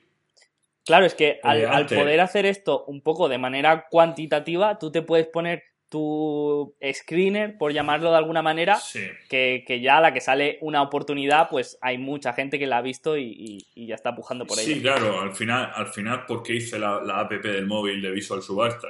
Yo, yo me meto, vamos, me recorro la web de Subasta Boy todas las semanas. Por ejemplo, inmuebles, no, en inmuebles no me la recorro entera. O sea, en inmuebles yo no miro inmuebles de Zaragoza, no inmuebles de Galicia, porque es que ni me interesa. Hombre, si fuera un Mercadona o algo así, joder, claro que me interesa. Pero entonces, al final lo que hago que es, pues, en eso, tiro de screener, en Visual Subasta filtro por X palabras. Bueno, más que Visual Subasta, yo como al final tengo acceso a la propia base de datos de Visual Subasta, tengo otros screeners privados míos, y filtro por lo que yo quiero, y aparte, pues bueno, manualmente sí que me miro ya todo. Pero cuesta, cuesta encontrar cosas. En inmobiliario, sí, sí se puede comprar cosas buenas. También, también os digo una cosa, eh, y repito, comprar en subasta no es comprar al corte inglés. Em, sí, hay, veces que levantarle, aunque levantarle las cargas a los inmuebles, a veces no es fácil. Hay veces que tiene una hipoteca. Entonces el registrador te dice, no, porque en el, en el auto de adjudicación no pone que tal. Entonces el registrador te, te tira para atrás el registro en el, en el, en el registro de la propiedad te la tira para atrás porque no sé qué. Entonces vete a buscar al administrador concursal, pero el administrador concursal ya cobra, ya no quiere saber nada. O sea, que no, no, es, no, es, no es fácil. ¿eh? Sí, sí, no, yo también he estado en algún proceso, no de subasta, pero sí de, de recovery.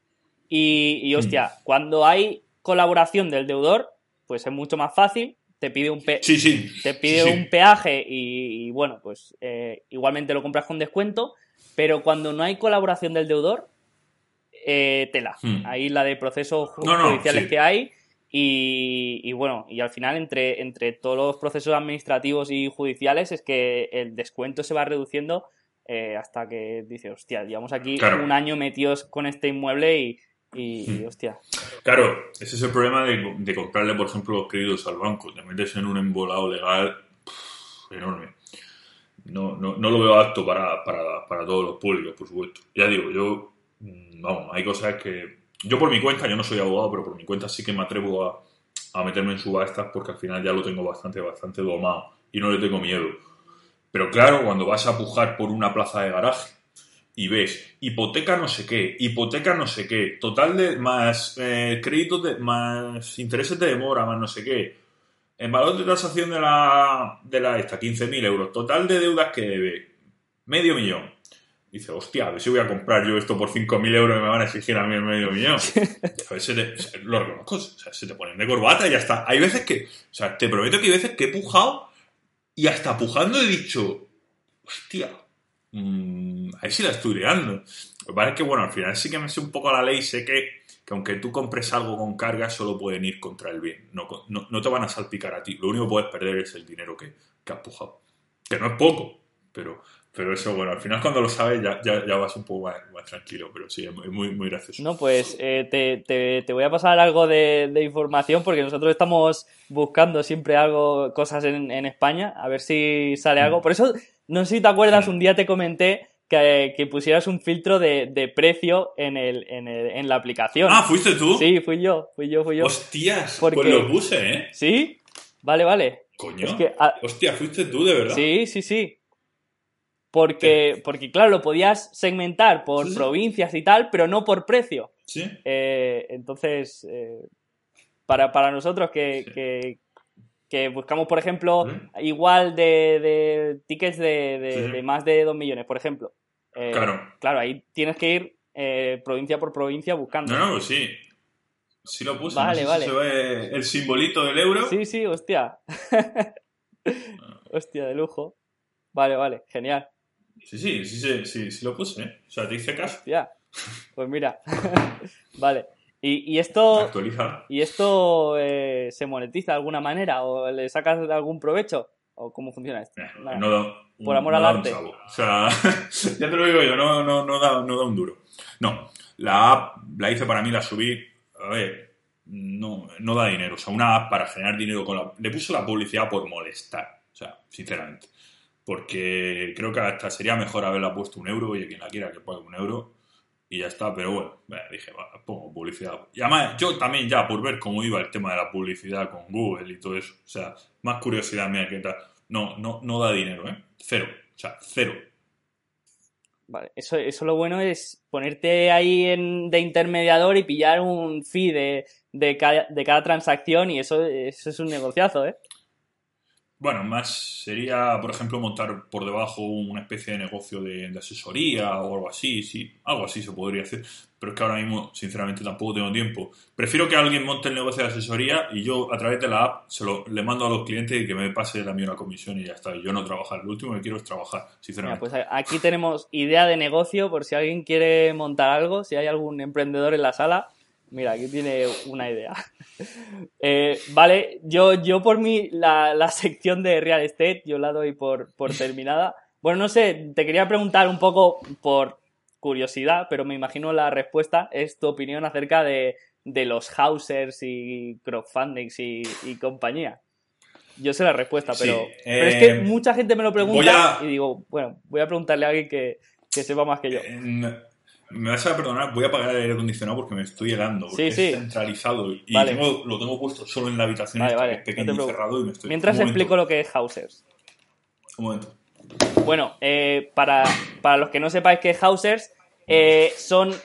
Housers es la más conocida quiz- quizás, pero, pero hay varias y son una especie de crowdfunding que lo que te permiten eh, son comprar como acciones de un inmueble, ¿no? Ese inmueble se supone que, que lo dividen en, en acciones y tú tienes una participación o un interés en, en ese inmueble. Yo la verdad es que soy muy hater de este tipo de inversión, pero quiero también saber la, la opinión de, de Andrés. Eh, a mí no me gusta. O sea, directo. ¿Por qué? Fiscalmente no tiene atractivo. Luego, también... A ver, no quiero... Es que si digo cualquier cosa va a parecer que los estoy atacando y que estoy insinuando cosas de... Y luego me veo el burofax eh, llegándome. Y no tengo ganas de responder a, buro- a ningún burofax. Entonces voy a intentar decirlo sin decir nada. Esto es tu A ver. opinión, es tu opinión y no son hechos ni son verdades. Es que es, que es, es una opinión. No, es que no es ni mi opinión, no es ni lo que yo opino de ellos, es lo que opino que podría pasar si alguien, si ellos fueran unos sinvergüenzas. O sea, Pero, Pero- como yo no sé si alguien es Y que no estamos no, diciendo nombres. Yo he dicho un nombre porque es el que me suena, pero es el, Vale, el sector suponer- de los vale. crowdfundings inmobiliarios. Vale, vamos a suponer que alguien que es un poco sinvergüenza monta un crowdfunding inmobiliario. Vamos a suponer que yo soy un sinvergüenza y monto yo un crowdfunding. Yo soy tu socio sinvergüenza número dos. Vale. Vale. Vale. Eh, lo primero, ¿cómo lo hacemos? Vale. Una forma que se me ocurre es una SL por inmueble, por ejemplo, ¿no? Compramos, venga, ¿qué compramos? Un, un Mercadona. Compramos un Mercadona arrendado. No, un Mercadona no, porque un Mercadona sería demasiado transparente. Una, un, un edificio de viviendas. Y se lo vamos a alquilar a estudiantes. ¿Vale? Entonces lo compramos, pero claro, el, el edificio no lo compramos ya listo para que se metan los estudiantes. Lo compramos por eh, que hay que hacer una reformilla. Em, vale, creamos una SL nueva. En esa SL, digamos, porque aquí en España, como no, no tenemos los partnership anglosajones, no, no podíamos montar un, un LP, nosotros ser el, el general partner. Eso eh, eh, en el mundo anglosajón sí que se solucionaría, pero bueno, aquí en España, digamos, montamos una SL, monta, y luego como administrador de la SL ponemos otra SL nuestra, que sería nuestra sociedad de crowdfunding, la que ya sí que está auditada por la, por la CNMV, Y además, bueno, pues nosotros le vamos a, ya por contrato con los otros socios, quedamos en que por guay nos vamos a quedar un porcentaje de, esa SL nueva, ¿no? Bueno, parecido a estructurar un, un, partnership anglosajón, pero con sociedades limitadas. Hasta aquí todo me parece más o menos correcto, pero ya, ya entran en juego muchas cosas. primero, las cuentas de esa sociedad van a estar auditadas, la, la, de, la del fondo, no, no la del gestor, porque te dice, no, es que está eh, regulado por la CNMV, está auditado, está... no, no, el gestor, no el fondo en sí. O sea, yo quiero que esté el inmueble, que al final es lo que yo tengo, las acciones que tienen el inmueble. Esa es la primera. Segunda, eh, fiscalmente, bueno, pues cuando recibamos la renta, vamos a tributar por sociedades al 25 y me vas a dar el dividendo y vamos a tributar al 19. Joder, pues en una SOCIMI, la SOCIMI tributa al cero, me da el dividendo y tributo yo al 19. Vale, fiscalmente ya malísimo. Eh, salvo que tú tengas más del 5% y lo hagas tú a través de tu holding, pero entonces no me creo que participes en este tipo de, en este tipo de productos. Eh, siguiente, ¿por dónde íbamos? Vale. El tema de las eh, reformas. ¿Quién es la empresa de reformas? ¿Qué proceso se ha seguido para seleccionar a esa empresa de reformas? ¿Qué es la empresa de reformas? ¿Una, SL que tienes a nombre de tu mujer? ¿Qué, ¿Cuánto vale la reforma del edificio? Eh, 20.000 euros. No, no, no, ¿qué cojones? Factúrame 100.000. Pumba, ya está. Se me ha llevado dinero de los inversores. Por otro lado, comisiones encubiertas. Eso si no hay un auditor de cuentas detrás, si no hay un proceso muy, muy, muy transparente detrás, se puede formar ahí una pelotera del copón. Entonces, como sé que eso está ahí, y ya digo, no digo que, lo haga todo el mundo, y, por su, y seguramente nadie lo hace, pero como sé que da pie a que se pueda hacer, pues directamente no lo voy a poner en la tentación. O sea, esto es como decir, no, no, yo soy un hombre fiel. Vale, un hombre fiel, joder, pero tampoco hace falta que tengas a Scarlett Johansson de, de secretaria, ¿no? Porque te estás poniendo en la tentación. Entonces, al final, creo que, que como el mercado inmobiliario no es transparente y hay muchas cosas que no sabemos. Sí, pues que al final hay en juego muchos incentivos perversos que, que, bueno, que... a ver, que en una SOCIMI también puede haber incentivos perversos, que eso también se puede hacer. Yo puedo tener un colega, yo puedo ser el gestor de una SOCIMI, tener un colega, una empresa de reforma y decirle a mi colega, oye, cóbrame el doble y ya apañaremos como tú y yo me vas a dar la, mi parte. Que sí, que el fraude puede existir en todos lados, que fraude puede haber en todos lados. Pero, bueno, lo veo, lo veo mejor que, este tipo de plataformas. Que es que, sinceramente, para mí, encima de todo es que no, no, no, termino de ver qué aporta. Porque si me dijera, es que no existen las SOCIMIS en España, sí, obviamente ahí sí aportaría. Joder, si ya tienen las SOCIMIS, ¿para qué? O sea, es como si, como si en vez de invertir en fondos de inversión, yo monto mi SL, que solo compra y vende acciones de bolsa y compráis acciones de mi SL. Coño, ¿por qué no te pones como SICAP o como, como fondo de inversión y haces las cosas como Dios manda? Pues, pues, ahí estamos. Pues, Esa es mi opinión. No, no, totalmente de acuerdo. Y, y... digo, y digo, no estoy acusando a nadie. no, no, no. Pero Sí. Pero creo que, creo que, estas cosas se deberían, se deberían de comentar. No, me parece, me parece correcto como lo has explicado. Y creo, y creo que si yo, vamos, si yo un día montara un, un, producto de esto, de crowdfunding o algo así, vamos, mi principal, mi principal sería la transparencia, el decir, joder, mira cómo se han seleccionado las empresas de reformas. Aquí tenéis cuatro o cinco proyectos que me han presentado. A lo mejor no he elegido el más barato, pero sí que he elegido el, que me ha parecido mejor y con estas características. Eh, aquí tenéis a los administradores de la sociedad que he contratado, que veáis que no son ninguna persona vinculadas con ningún, con ningún accionista eh, de, la, de, la, gestora ni nada de eso. O sea, ahí sería donde, donde, donde sí que incidiría. Pero repito, esto se puede dar en cualquier situación. Imagínate que tienes fondos de inversión, tienes una gestora y tú eres el gestor, el broker, el auditor, el, eres todo, el depositario. Joder, poder liarla de Dios. Eh, me, vas a perdonar, pero es que creo que, que, como nos gusta tanto a los dos este tema, que nos hemos metido aquí en un jardín. No, no, cambia, cambia.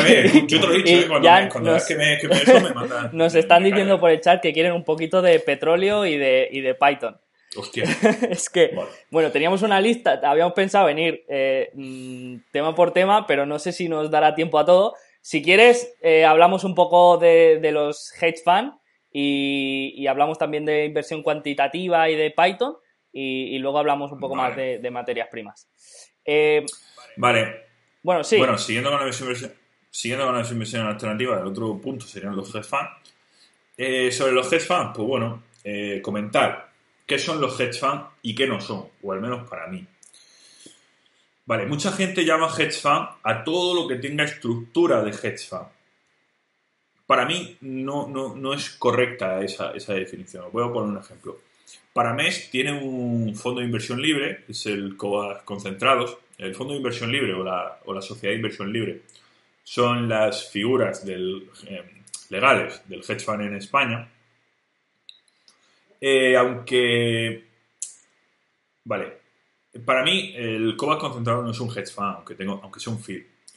¿Por qué? Porque no hace estrategia de hedge fund. Sencillamente es un fondo UCIT que se quiere saltar la limitación de, la concentración que existe en los, los fondos UCIT. Entonces necesita una estructura de hedge fund para. ¿Por qué? Porque solo puede invertir inversores cualificados, etcétera, etcétera. Eh, no, no, me parece mala idea, o sea, me parece muy, muy, muy acertado por parte de Cobas hacerlo así, pero, pero no es un hedge fund. O sea, digamos, se basa por las leyes de los hedge funds y la, y la o sea, es por cuestiones legales, pero no es un hedge fund, no.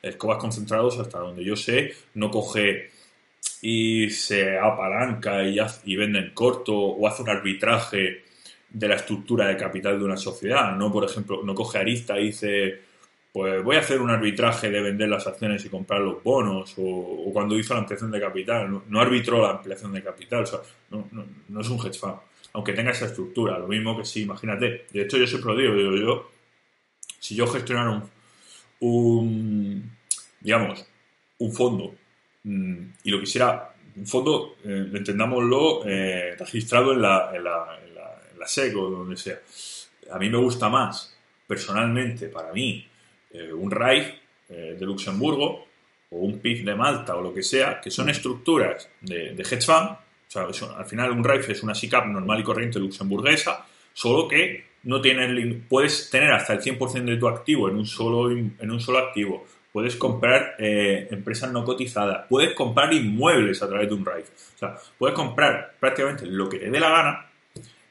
Yo lo prefiero. ¿Por qué? Solo tengo que reportar NAP cuando quiera. Por ejemplo, NAP trimestral o mensual. O sea, para mí eso te da una serie de ventajas que no te da una tener una SICAP normal. Pero a lo mejor luego solo hago estrategia básica de comprar carteras y ETFs y ya está, y no, y no aprovecho el potencial que me da el RAIF. Incluso en el folleto pongo que, que solo voy a ir long, que no me voy a apalancar, etcétera, etcétera. Pero me da igual, prefiero que sea un RAIF. ¿Por qué? Te da flexibilidad. Me la estructura y no me, y no me gusta, por ejemplo, yo no a mí el NAP diario es algo que no me gusta. A mí no me gusta el, NAP diario. Mm, y ya digo, pero no, entonces no sería un hedge fund. Para mí no sería un hedge fund. Eh, eh, luego, ¿qué más? Eh, el hedge fund para mí lo marca la estrategia, no la estructura. Da igual que sea un master feeder en Cayman Delaware, que para mí la estrategia no no es de hedge fund, no es un hedge fund. Incluso puede ser un fondo UCITS normal y corriente y ser un hedge fund. O sea, tú tienes un fondo global macro que vía derivados, digamos, haces estrategia global macro. Eso es un hedge fund. ¿Qué más da que sea UCITS y a lo mejor no se apalanque mucho porque no puede ni se concentre? Pero está haciendo una estrategia global macro de un hedge fund. Obviamente, un hedge fund UCITS, eh, ¿qué estrategia tiene muy complicado para hacer? Pues quizá un merger arbitraje lo, lo tenga muy complicado porque no se puede poner corto de de una de las dos empresas. Un, no sé, un relative, o sea, todas las estrategias de relative value las va a tener muy, muy, muy complicadas. Pero estrategias como global macro, que son prácticamente solo derivados, y no, no, no, veo ningún problema. Si, si, no necesitas, si puedes adaptarte la norma UCIT, puedes ser UCIT, y es un hedge fund. En cambio, para mí lo de Cobas no es un hedge fund, aunque tenga estructura de hedge fund. Entonces son las estrategias. ¿Qué estrategias hay? Pues bueno, Event Driven, que sería todo esto de lo que he dicho, eh, basado en eventos, pues cuando sabes que va a haber una quiebra, sabes que va a haber una fusión, una escisión, una ampliación de, capital. En temas de valor relativo, de relative value, mm, también pues ahí entraría también, por ejemplo, arbitraje de bonos convertibles y este tipo de, estrategias. Luego, equity hedge funds, que serían pues, los long de toda la vida. Al final, un hedge fund que hace, que hace equity solo, pero se puede permitir hacer un, un long short, o sea, tener, y estar, o incluso estar eh, con beta negativo. Eh, los equity hedge fund también pues, al final pueden hacer eh, ser de volatilidad, pueden ser hedge fund de, de, volatilidad, que no tiene absolutamente nada que ver con, con una estrategia normal, tanto short volatility como long volatility. Eh, bueno, los macro, pues ¿no? Ahí hay varias. Los, los ¿Eh? global macro que. Sí, bueno, los global macro que hemos comentado. Ahí tenemos, pues ya, ya te digo, o sea, esas son principalmente las, las estrategias. No sé si me dejo alguna. La de en el- BIS3 la, la metes en Event Driven. Sí, Vale, vale. o sea, sí, sí, sí, lo meto, lo meto en el drive. Vale. Y, y entonces, eh, la, eh, lo, que, lo que meteríamos dentro de hedge fund también está muy relacionado con la inversión cuantitativa, ¿verdad? Eh, todas estas estrategias. Sí, normal- normalmente sí, porque por ejemplo, los CTAs, lo- lo- o sea, todo lo que sea para mí eh, eh, mm, futuros, o sea, el tema, cuando digo futuro me refiero a manejar futuros, tipo como lo haría un CTA. eh, sí que mm, sí que lo meto en hedge fund, entonces al final sí son sí es eh, hedge fund. No recuerdo muy bien la pregunta que me has hecho.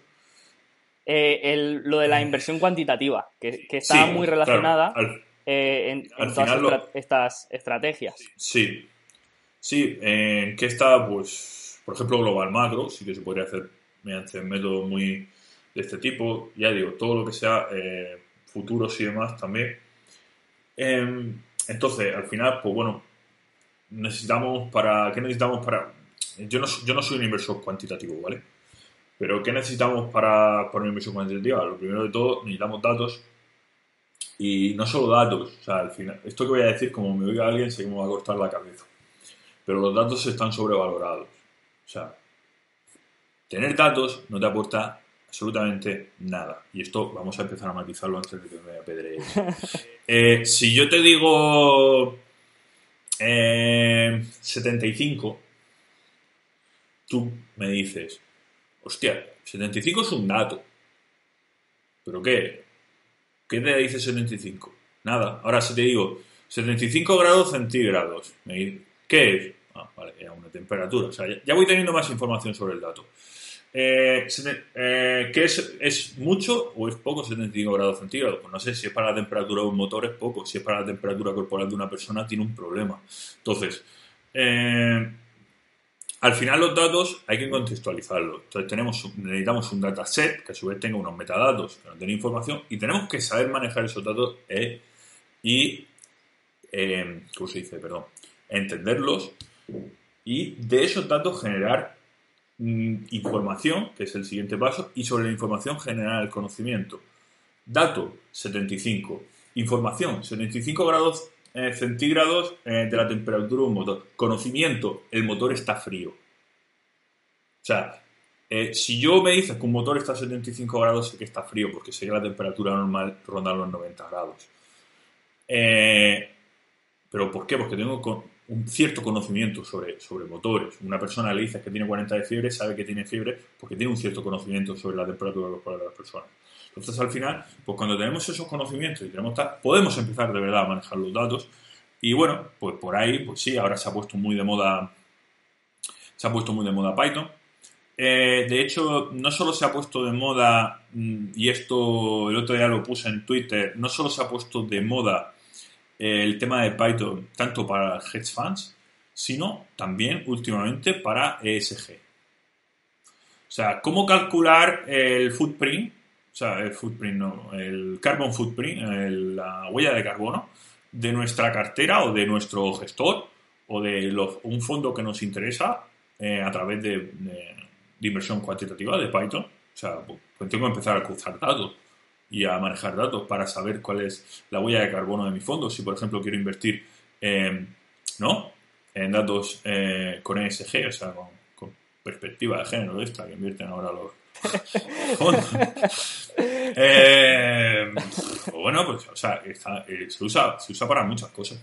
Principalmente, sí, pues, para, hacer estrategias, para buscar correlaciones, eh, reversión a la media, por ejemplo, sería un ejemplo muy típico, ¿no? Una reversión a la media, pues, pues es relativamente sencillo hacerlo si sabes, si manejas programación. Python, ¿por qué se ha puesto Python de moda? No, es que Python sea el único lenguaje que sirve. Lo que pasa es que Python es que es un lenguaje que tiene una serie de librerías, que son, digamos, unos mecanismos, unas funcionalidades, que para manejo de datos son, son bestiales, son, son muy, muy, muy buenas. Entonces, bueno, pues ahí está el potencial de Python. El, curso, el cursillo este de Python que estoy dando, ¿por qué lo estoy dando? Bueno, pues principalmente porque sí que me he leído varios libros de, de, Python para finanzas, incluso Machine Learning aplicado a inversión y demás. Eh, y el problema que les veo es que mm, enseñan Python, no enseñan programación. O sea, te enseñan a usar la librería de Python que vas a usar para manejar tus datos, pero no sabes programar. O sea, no te enseñan los fundamentos de programación. Cuando tú quieres enseñar a una persona a conducir, le enseñan dónde está el embrague, dónde está el freno, dónde está el acelerador. Y, al final luego, da igual que coja un Ferrari, que coja un SEAT. Eso es prácticamente igual en todos los coches. Bueno, los Porsche, no, tienen la llave en el izquierdo, sí, pero al final lo encuentras, sabes que se, que se arranca girando la, llave. Es, eh, entonces, bueno, enseñar lo que es fundamentos de programación. Eh, no sé si sigues ahí. Sí, sí, sí. Te escucho. Bueno, eh, es que a veces se me, se, me ha ido tu, tu cam, pero creo que es porque mi conexión es un poco lenta. Ah, no, puede, puede ser la mía, ¿eh? También. No, lo que, lo que te quería decir es que estoy, estaba sufriendo por, por el tiempo, porque nos quedaban muchos temas. Entonces, lo que, lo que te quería proponer es eh, algo que, no he hecho, pero que estaba pensando ahora, que es dividir el podcast en, en, dos. Entonces, nosotros... qué cansado es que, claro, estoy viendo que nos quedan eh, el, tema, el tema de materias primas y, y, private equity. Entonces, lo que te, te quiero proponer es eh, hablar ahora, cerrar lo de, lo de programación, o sea, acabar este tema, eh, hacer las preguntas que hayan quedado de real estate y de programación, y luego seguimos con, las materias primas y, los demás temas, pero eso ya lo dejo, luego yo lo cortaré y lo dividiré en dos para que no sean tan, tan largos los, los podcasts, y ya cuando, cuando nos cansemos, pues ya cerramos. Vale. Así que... Pero al final de, de materias primas tampoco o sea, tampoco sé demasiado como para un podcast, pero bueno, lo que tú quieras. Sí, sí, no. Este, este será el podcast de real estate y programación y, el siguiente eh, de, de, materias primas, ¿vale? Vale, perfecto. Pues, eh, seguimos con, lo de Python, eh, que a mí me, interesa bastante que esta herramienta, que no es, no tenemos que verla solamente como para, para la inversión, ¿no? Al final es la que más se utiliza a nivel inversión cuantitativa, pero también te da un mundo de posibilidades para hacer otras cosas, ¿no? Como por ejemplo, sí, sí, como por ejemplo la, app de Visual Subastas, me imagino que también está hecha con Python, o me equivoco. Sí, al final, al final, sí, sí. O sea, bueno, la app en sí no, o sea, lo que tú tienes en tu móvil no, pero eso detrás hay un motor. Cuando tú le pinchas a una subasta o carga la subasta o tal, eso sí que lo que hay detrás, digamos, el motor que nadie ve, eh, que es lo que está en el servidor, eh, lo que se llama un API, eso sí que, está hecho en, Python, por ejemplo. Y ahora un proyecto nuevo que estoy haciendo de, basado en blockchain, eh, todo lo que se conecta a la blockchain al final es, es un programa. claro, también quiero hablar de blockchain. Es, que todavía nos quedan temas. déjalo, déjalo para otro día, sí, sí, mejor. Déjalo para otro día. Vale, vale. Entonces, eh, que es que al final puedes hacer de todo, ¿no? Página web, no sé si también se, podrá con, este lenguaje. Sí, sí. O sea, lo que es la parte del servidor. O sea, al final las páginas web son todas iguales, es HTML y JavaScript. Pero lo que es la parte del servidor, que todo el mundo conoce PHP o Java o tal, sí, sí, también. O sea, hay, entornos web para Python. De hecho, yo no. Pues, pues yo te, lo dije antes, que, había estado viendo tu, tu vídeo de, de iniciación a la programación porque es algo que me interesa, que, quiero aprender, que, me llama la curiosidad. Y en cambio yo soy bastante no hater, pero sí que no, no me gusta mucho la, la inversión cuantitativa, ¿no? Eh, sí que, no digo que no funcione, ¿eh? No digo que, que, en ocasiones no pueda funcionar y que no puedas encontrar ineficiencias y que las puedas explotar. Pero a mí eh, no es algo que, que, me llame la atención. Eh, a mí eh, el tema de conducir mirando el retrovisor, pues tampoco me, me gusta mucho. Pero sí que me gusta para hacer una análisis value mm. aplicando esta, esta, estas herramientas cuantitativas, ¿no? En, el sentido. Claro. Al, final puedes, por ejemplo, hacerte tu propio screener en Python. Puedes cruzar cosas para daros una idea. El otro día, en el. Era el. No, en el del mes pasado, perdón. En yo, bueno, yo cada trimestre me llega un. Al correo, ¿no? Me llega un ejemplar del Journal of Alternative Investments que es una, revista académica de inversiones alternativas.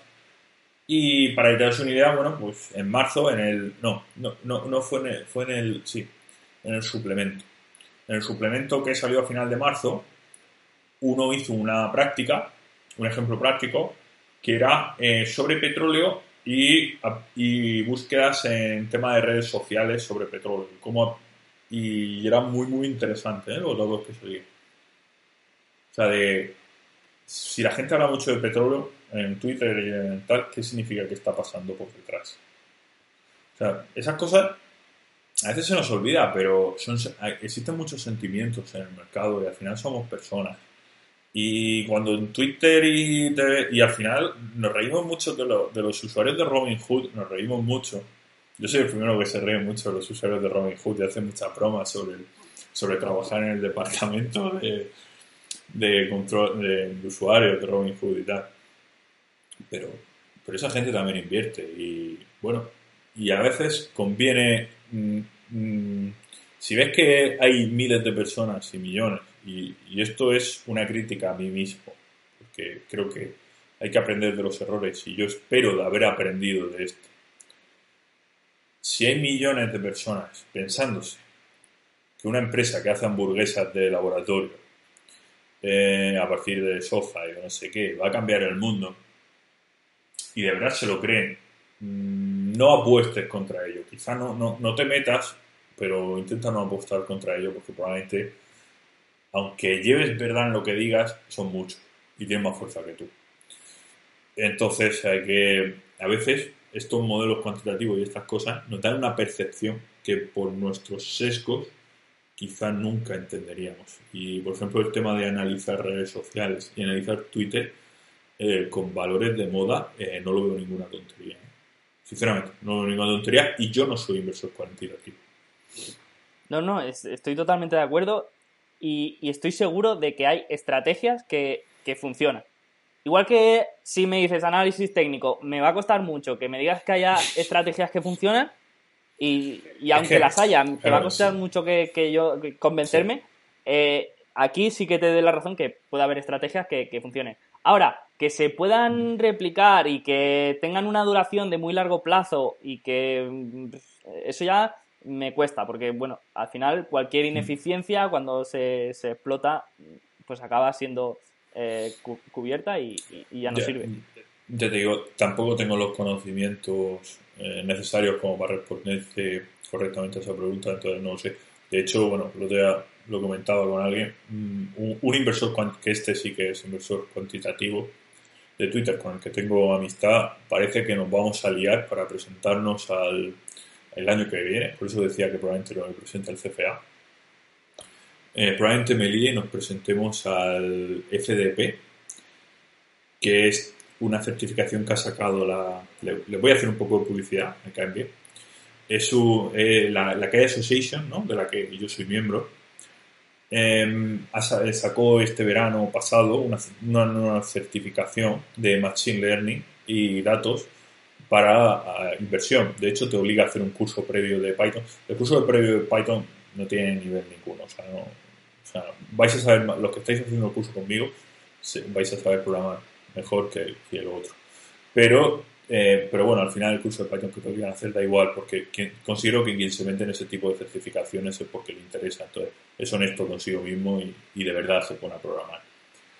Eh, pero sí que, bueno, me llama la curiosidad, la verdad, es un solo examen y quiero aprender un poquito de cómo aplicar Machine Learning a, a inversiones.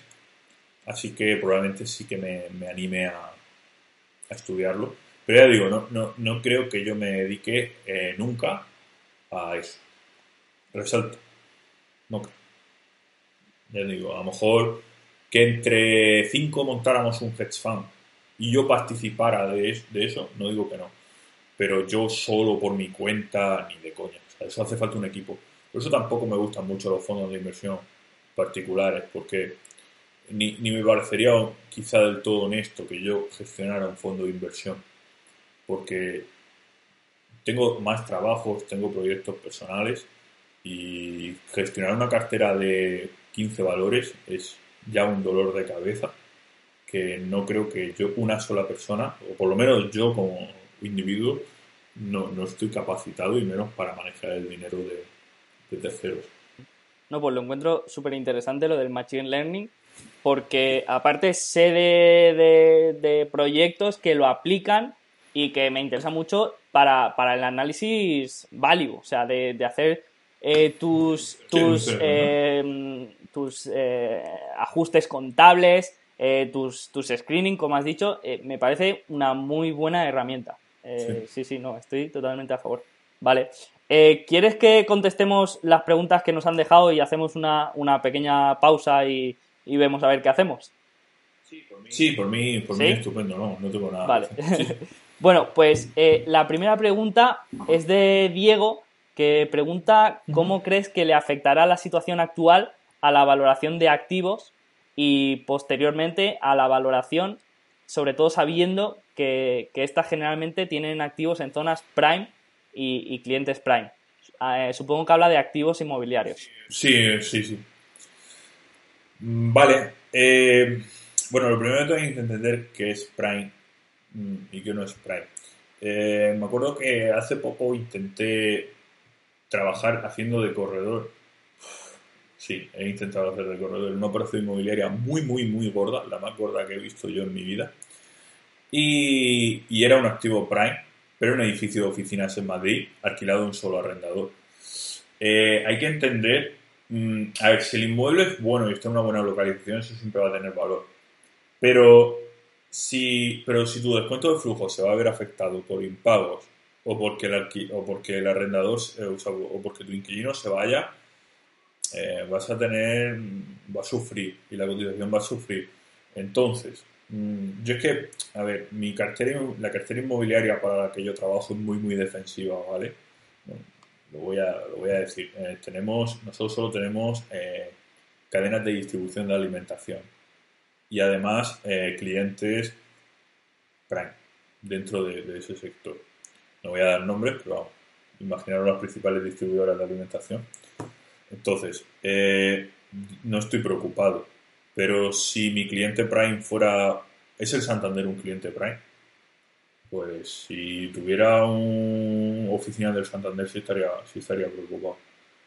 Eh, ya digo, depende de, de, lo que marques como, como Prime o no. No obstante, los inmuebles son muy buenos. Si los inmuebles son buenos y tal, estaría, estaría tranquilo. Miraría el apalancamiento miraría el flujo de caja libre que le queda, eh, que le queda a la, a la Socimi, porque, bueno, mm, asumiendo, dices, bueno, asumiendo que hubo un 5% de, que la, perdón, ¿cómo se dice? La ocupación, ¿no? Ratio de ocupación. La ocupación es muy, muy importante. Y, claro, eh, asum, asumiendo que, que el ratio de ocupación baja, puede pagar toda la deuda, seguir amortizando los inmuebles, etcétera, etcétera, etcétera. Cuando digo amortizando me refiero a amortizar principal de los de la deuda hipotecaria si la tiene. Si tiene bonos y no tiene que amortizar de momento y solo pagar intereses, pues no tiene ese problema. Ya digo, eso es, ese es el análisis que, que tenéis que hacer. No, tanto, no vayáis tanto a intentar valorar los inmuebles, sino a intentar valorar la situación en conjunto, inmueble por inmueble, si tiene una cartera muy grande, eh, es inviable. Pero si, si más o menos en conjunto grosso modo decís, vea, me pongo una tesitura de que baja un 20% la, la, la, la, ocupación, la ocupacidad, ¿qué pasa? sí, la, creo que es un ejercicio que habría que hacer. Yo no, no, tengo Socimis en cartera, entonces tampoco mm. puedo. Sí, no, como tú has dicho, le puedes hacer un pequeño estrés, un análisis de, estrés, eh, aplicarle estresores ahí a, tu modelo y, ver a ver cómo, cómo reacciona. Eh, al final, lo bueno de, de, activos Prime o, en buenas, yo lo que le, llamo es activos deseables, ¿no? Es al final que la demanda siempre va a estar, o sea, siempre va a haber gente que quiera eh, trabajar en el centro de Madrid y siempre va a haber eh, tiendas que quieran estar en un, en, un, centro comercial por el que pasen 100.000 personas cada mes. Entonces, eso para mí son activos deseables. Ahora, que, la, que el valor de estos activos por descuento de flujos, si, si están ya no si están dos, tres, cuatro meses sin cobrar, sino si ahora entramos en una crisis, las pequeños, los pequeños comercios tienen problemas y, y, acaban pagando menos de alquiler. Entonces, esto sí que lo veo en una reducción de la valoración, pero al final la demanda siempre, siempre va a estar. A, mí, vale, como has dicho el tema de los centros comerciales, a mí es que, a ver, los centros comerciales a mí me dan pánico. Eh, no voy a entrar en, en, modelos de consumo, de si ahora la gente come por Amazon y tal, no, voy a entrar ahí, no me lo voy a dar por ahí. Me dan pánico porque tiene una retroalimentación bestial. ¿Qué significa esto? Eh, yo soy de Murcia. Eh, si alguien de Murcia me está viendo, que piense en el centro comercial El Tiro, que ahora le han cambiado el nombre, eh, que es del Corte Esto se retroalimenta. ¿Qué quiere decir? Cuando la ocupación de un centro comercial baja del 70%, se empiezan a ver tiendas vacías. ¿Eso qué hace? Eso hace que inquilinos no quieran ponerse en ese centro comercial. Porque si se ponen, eh, ya están viendo que no todo funciona. O sea, yo, por ejemplo, en el Taber he visto cerrar un McDonald's. O sea, y cuando cierro un McDonald's quiere decir que algo no va bien en ese centro comercial. Entonces, yo, si yo ahora tuviera una cadena de restauración, yo ya no me pongo en ese, en ese centro comercial porque ha cerrado McDonald's. Y si McDonald's no ha funcionado, mi cadena probablemente tampoco funciona. ¿Eso qué hace? Eso provoca una retroalimentación que hace que va bajando, va bajando, va bajando, va bajando y se queda desierto es la pescadilla que se muere la cola. En el centro comercial El Tiro, desde el principio en Murcia lo vimos. En el centro comercial Tade, creo que se está empezando a ver. Eh, hablo de Murcia porque al final es, lo que eh, conozco y lo que veo, pero me daría pánico, o sea, me daría pánico. Sí, sí, pero eh, este efecto de la espiral positiva y negativa funciona para los dos lados, me explico. Sí, sí, positivamente también, sí, sí, sí, sí. vale, sí, sí, no, pero, pero tienes razón. que negativamente... Pero tienes razón que si en un centro comercial hay un, local vacío, el resto de comerciantes pagan menos. Eso es verdad. Eso es verdad. Sí, sí. Eh, pero claro, pero al revés también funciona. Por eso digo que el sector de los centros comerciales me parece malo, pero que en todos los sectores malos puedes encontrar joyas. O sea, puedes encontrar buenas oportunidades. ¿Por qué? Porque todo el mundo generaliza y mete a todo en el mismo saco y ahí es donde, donde puedes encontrar pues eh, los outliers o, la, excepción que confirma la regla. Obviamente, si todo el mundo le da por vender centros comerciales, pero hay un centro comercial con una ocupación del 100% y lo están regalando también porque todo el mundo está vendiendo centros comerciales, pues ahí podría, podríamos encontrar algo. Pero te digo, os, digo eso, que, tengáis, cuidado con, esas cosas por, por eso. Ya digo, a mí Igual, los edificios de oficinas, pues igual, hay zonas prime donde siempre las vas a tener prácticamente alquiladas. Eh, hay inmuebles, y mucho cuidado con algunos inmuebles, hay inmuebles que, el, y no estoy exagerando, más del 50% de su valor, incluso el 60 y el 70, dependen del inquilino. Os explico. Si pensar en un supermercado, yo que, que, tengo en cartera, eh, inmuebles de, alimentación y cadena de distribución, hay veces que si se va el, inquilino, el inmueble vale la mitad. ¿Por qué? Porque paga una renta buena, paga una renta asegurada, entonces vas a tener gente que tenga ahorros y imagina, pensad que, que, eres un imaginaros que sois un futbolista y tenéis ahorrado 2 millones de euros o 3 millones de euros, os, vais a jubilar con 35 años, ¿qué hacéis? O sea, los 2 millones de euros te los vas a gastar pero como no te los quieres gastar y no sabes qué hacer, pues bueno, puedes comprarse un inmueble de este tipo que te va a dejar un alquiler casi seguro todos los meses y ya tienes una renta, ya tienes un sueldo, es a lo que estás acostumbrado. Te adaptas a vivir con tu nuevo sueldo y ya está. Mm. pero ese inmueble probablemente a lo mejor no vale lo que estás pagando. Lo que estás pagando es la renta, o sea, el descuento de flujos. Si le quitas el descuento de flujos a ese inmueble y si se va ese inquilino, no vas a encontrar un sustituto que te pague lo mismo y además con la garantía que te está dando ese inquilino, eh, hay que tener mucho cuidadito. Obviamente, este tipo de arrendamientos suelen llevar obligados cumplimientos, suelen llevar cosas, pero eso es lo que hace que el, que el inmueble valga dinero. Entonces, realmente estás casi comprando un activo financiero, no un activo real. Eso, eso hay que tenerlo muy, muy en cuenta cuando hacemos inversión inmobiliaria eh, comercial. Vale. Eh, pues si te parece, pasamos a la, a la siguiente de David Actuario, que pregunta acerca de tu opinión en los modelos de riesgo de crédito de Basilea. Eh, Hostia. Yo tampoco tengo ni idea. No se considere adecuadamente el valor futuro de la garantía, el inmueble, a la hora de conceder o no un préstamo. Gracias. A ver, hostias. De eso he leído a veces. Yo no tengo ni idea. Pero como no me lo sé, sí hay veces que los bancos, por ejemplo, se tienen que apuntar como pérdida un porcentaje de la hipoteca y no sé qué. Pero no lo sé, no trabajo en un banco y menos en eso, entonces no te puedo dar una, una respuesta sobre eso. Vale. Pues pasamos a la siguiente, que es alguna recomendación de un libro o curso de Python. Bueno, eh, claro, es que no sé si esto es la mejor manera de aprender a través de libros. Es que no, no lo veo. Bueno, no sé cómo aprendí. Bueno, en la carrera supongo, pero. No, no voy a recomendar ningún libro de Python. Es que me imagino que serán como los libros de Excel. Cuando me preguntan un libro para aprender Excel, digo, es que. ¿Para qué un Excel? Es que, a ver, a programar, a programar se aprende programando, sinceramente. O sea, se aprende programando. Otra cosa es que ya sepas programar y quieras aprender una librería. Pero si quieres saber programar y quieres aprender una librería, no te hace falta un libro. Te vas a la documentación de la librería. Porque como sabes programar, vas a entender la documentación. Si necesitas que te lo expliquen detalladamente, quizá es que vas flojo de, fundamentos de programación.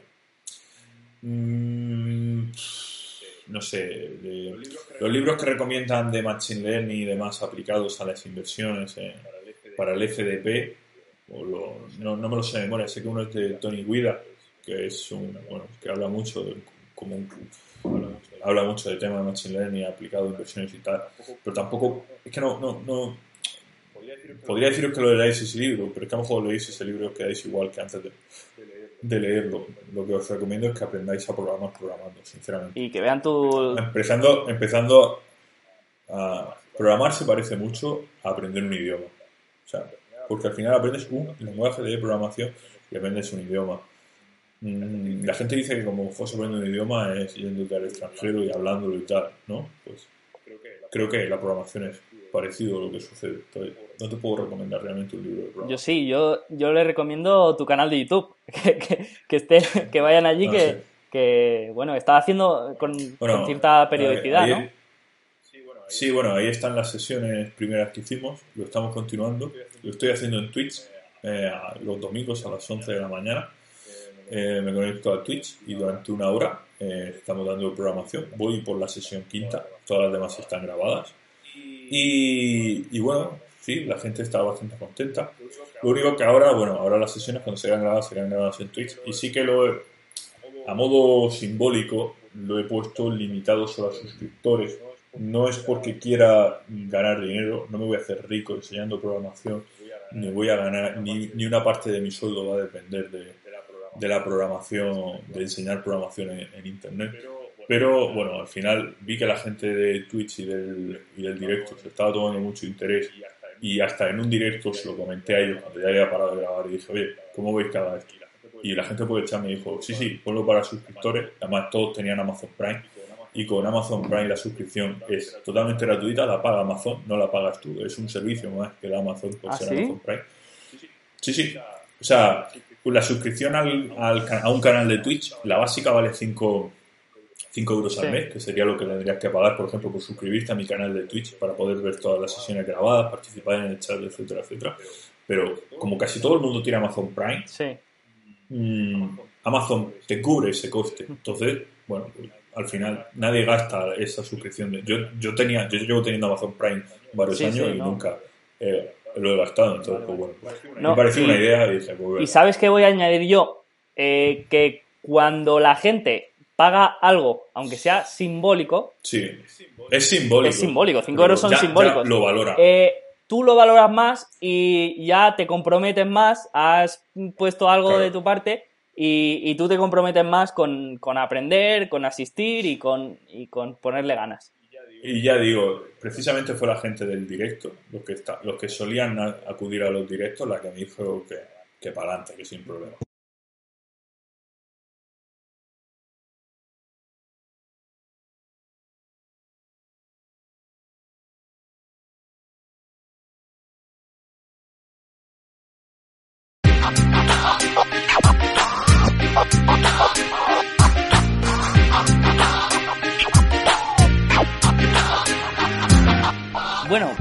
Espero que te haya gustado nuestra charla con el invitado de hoy.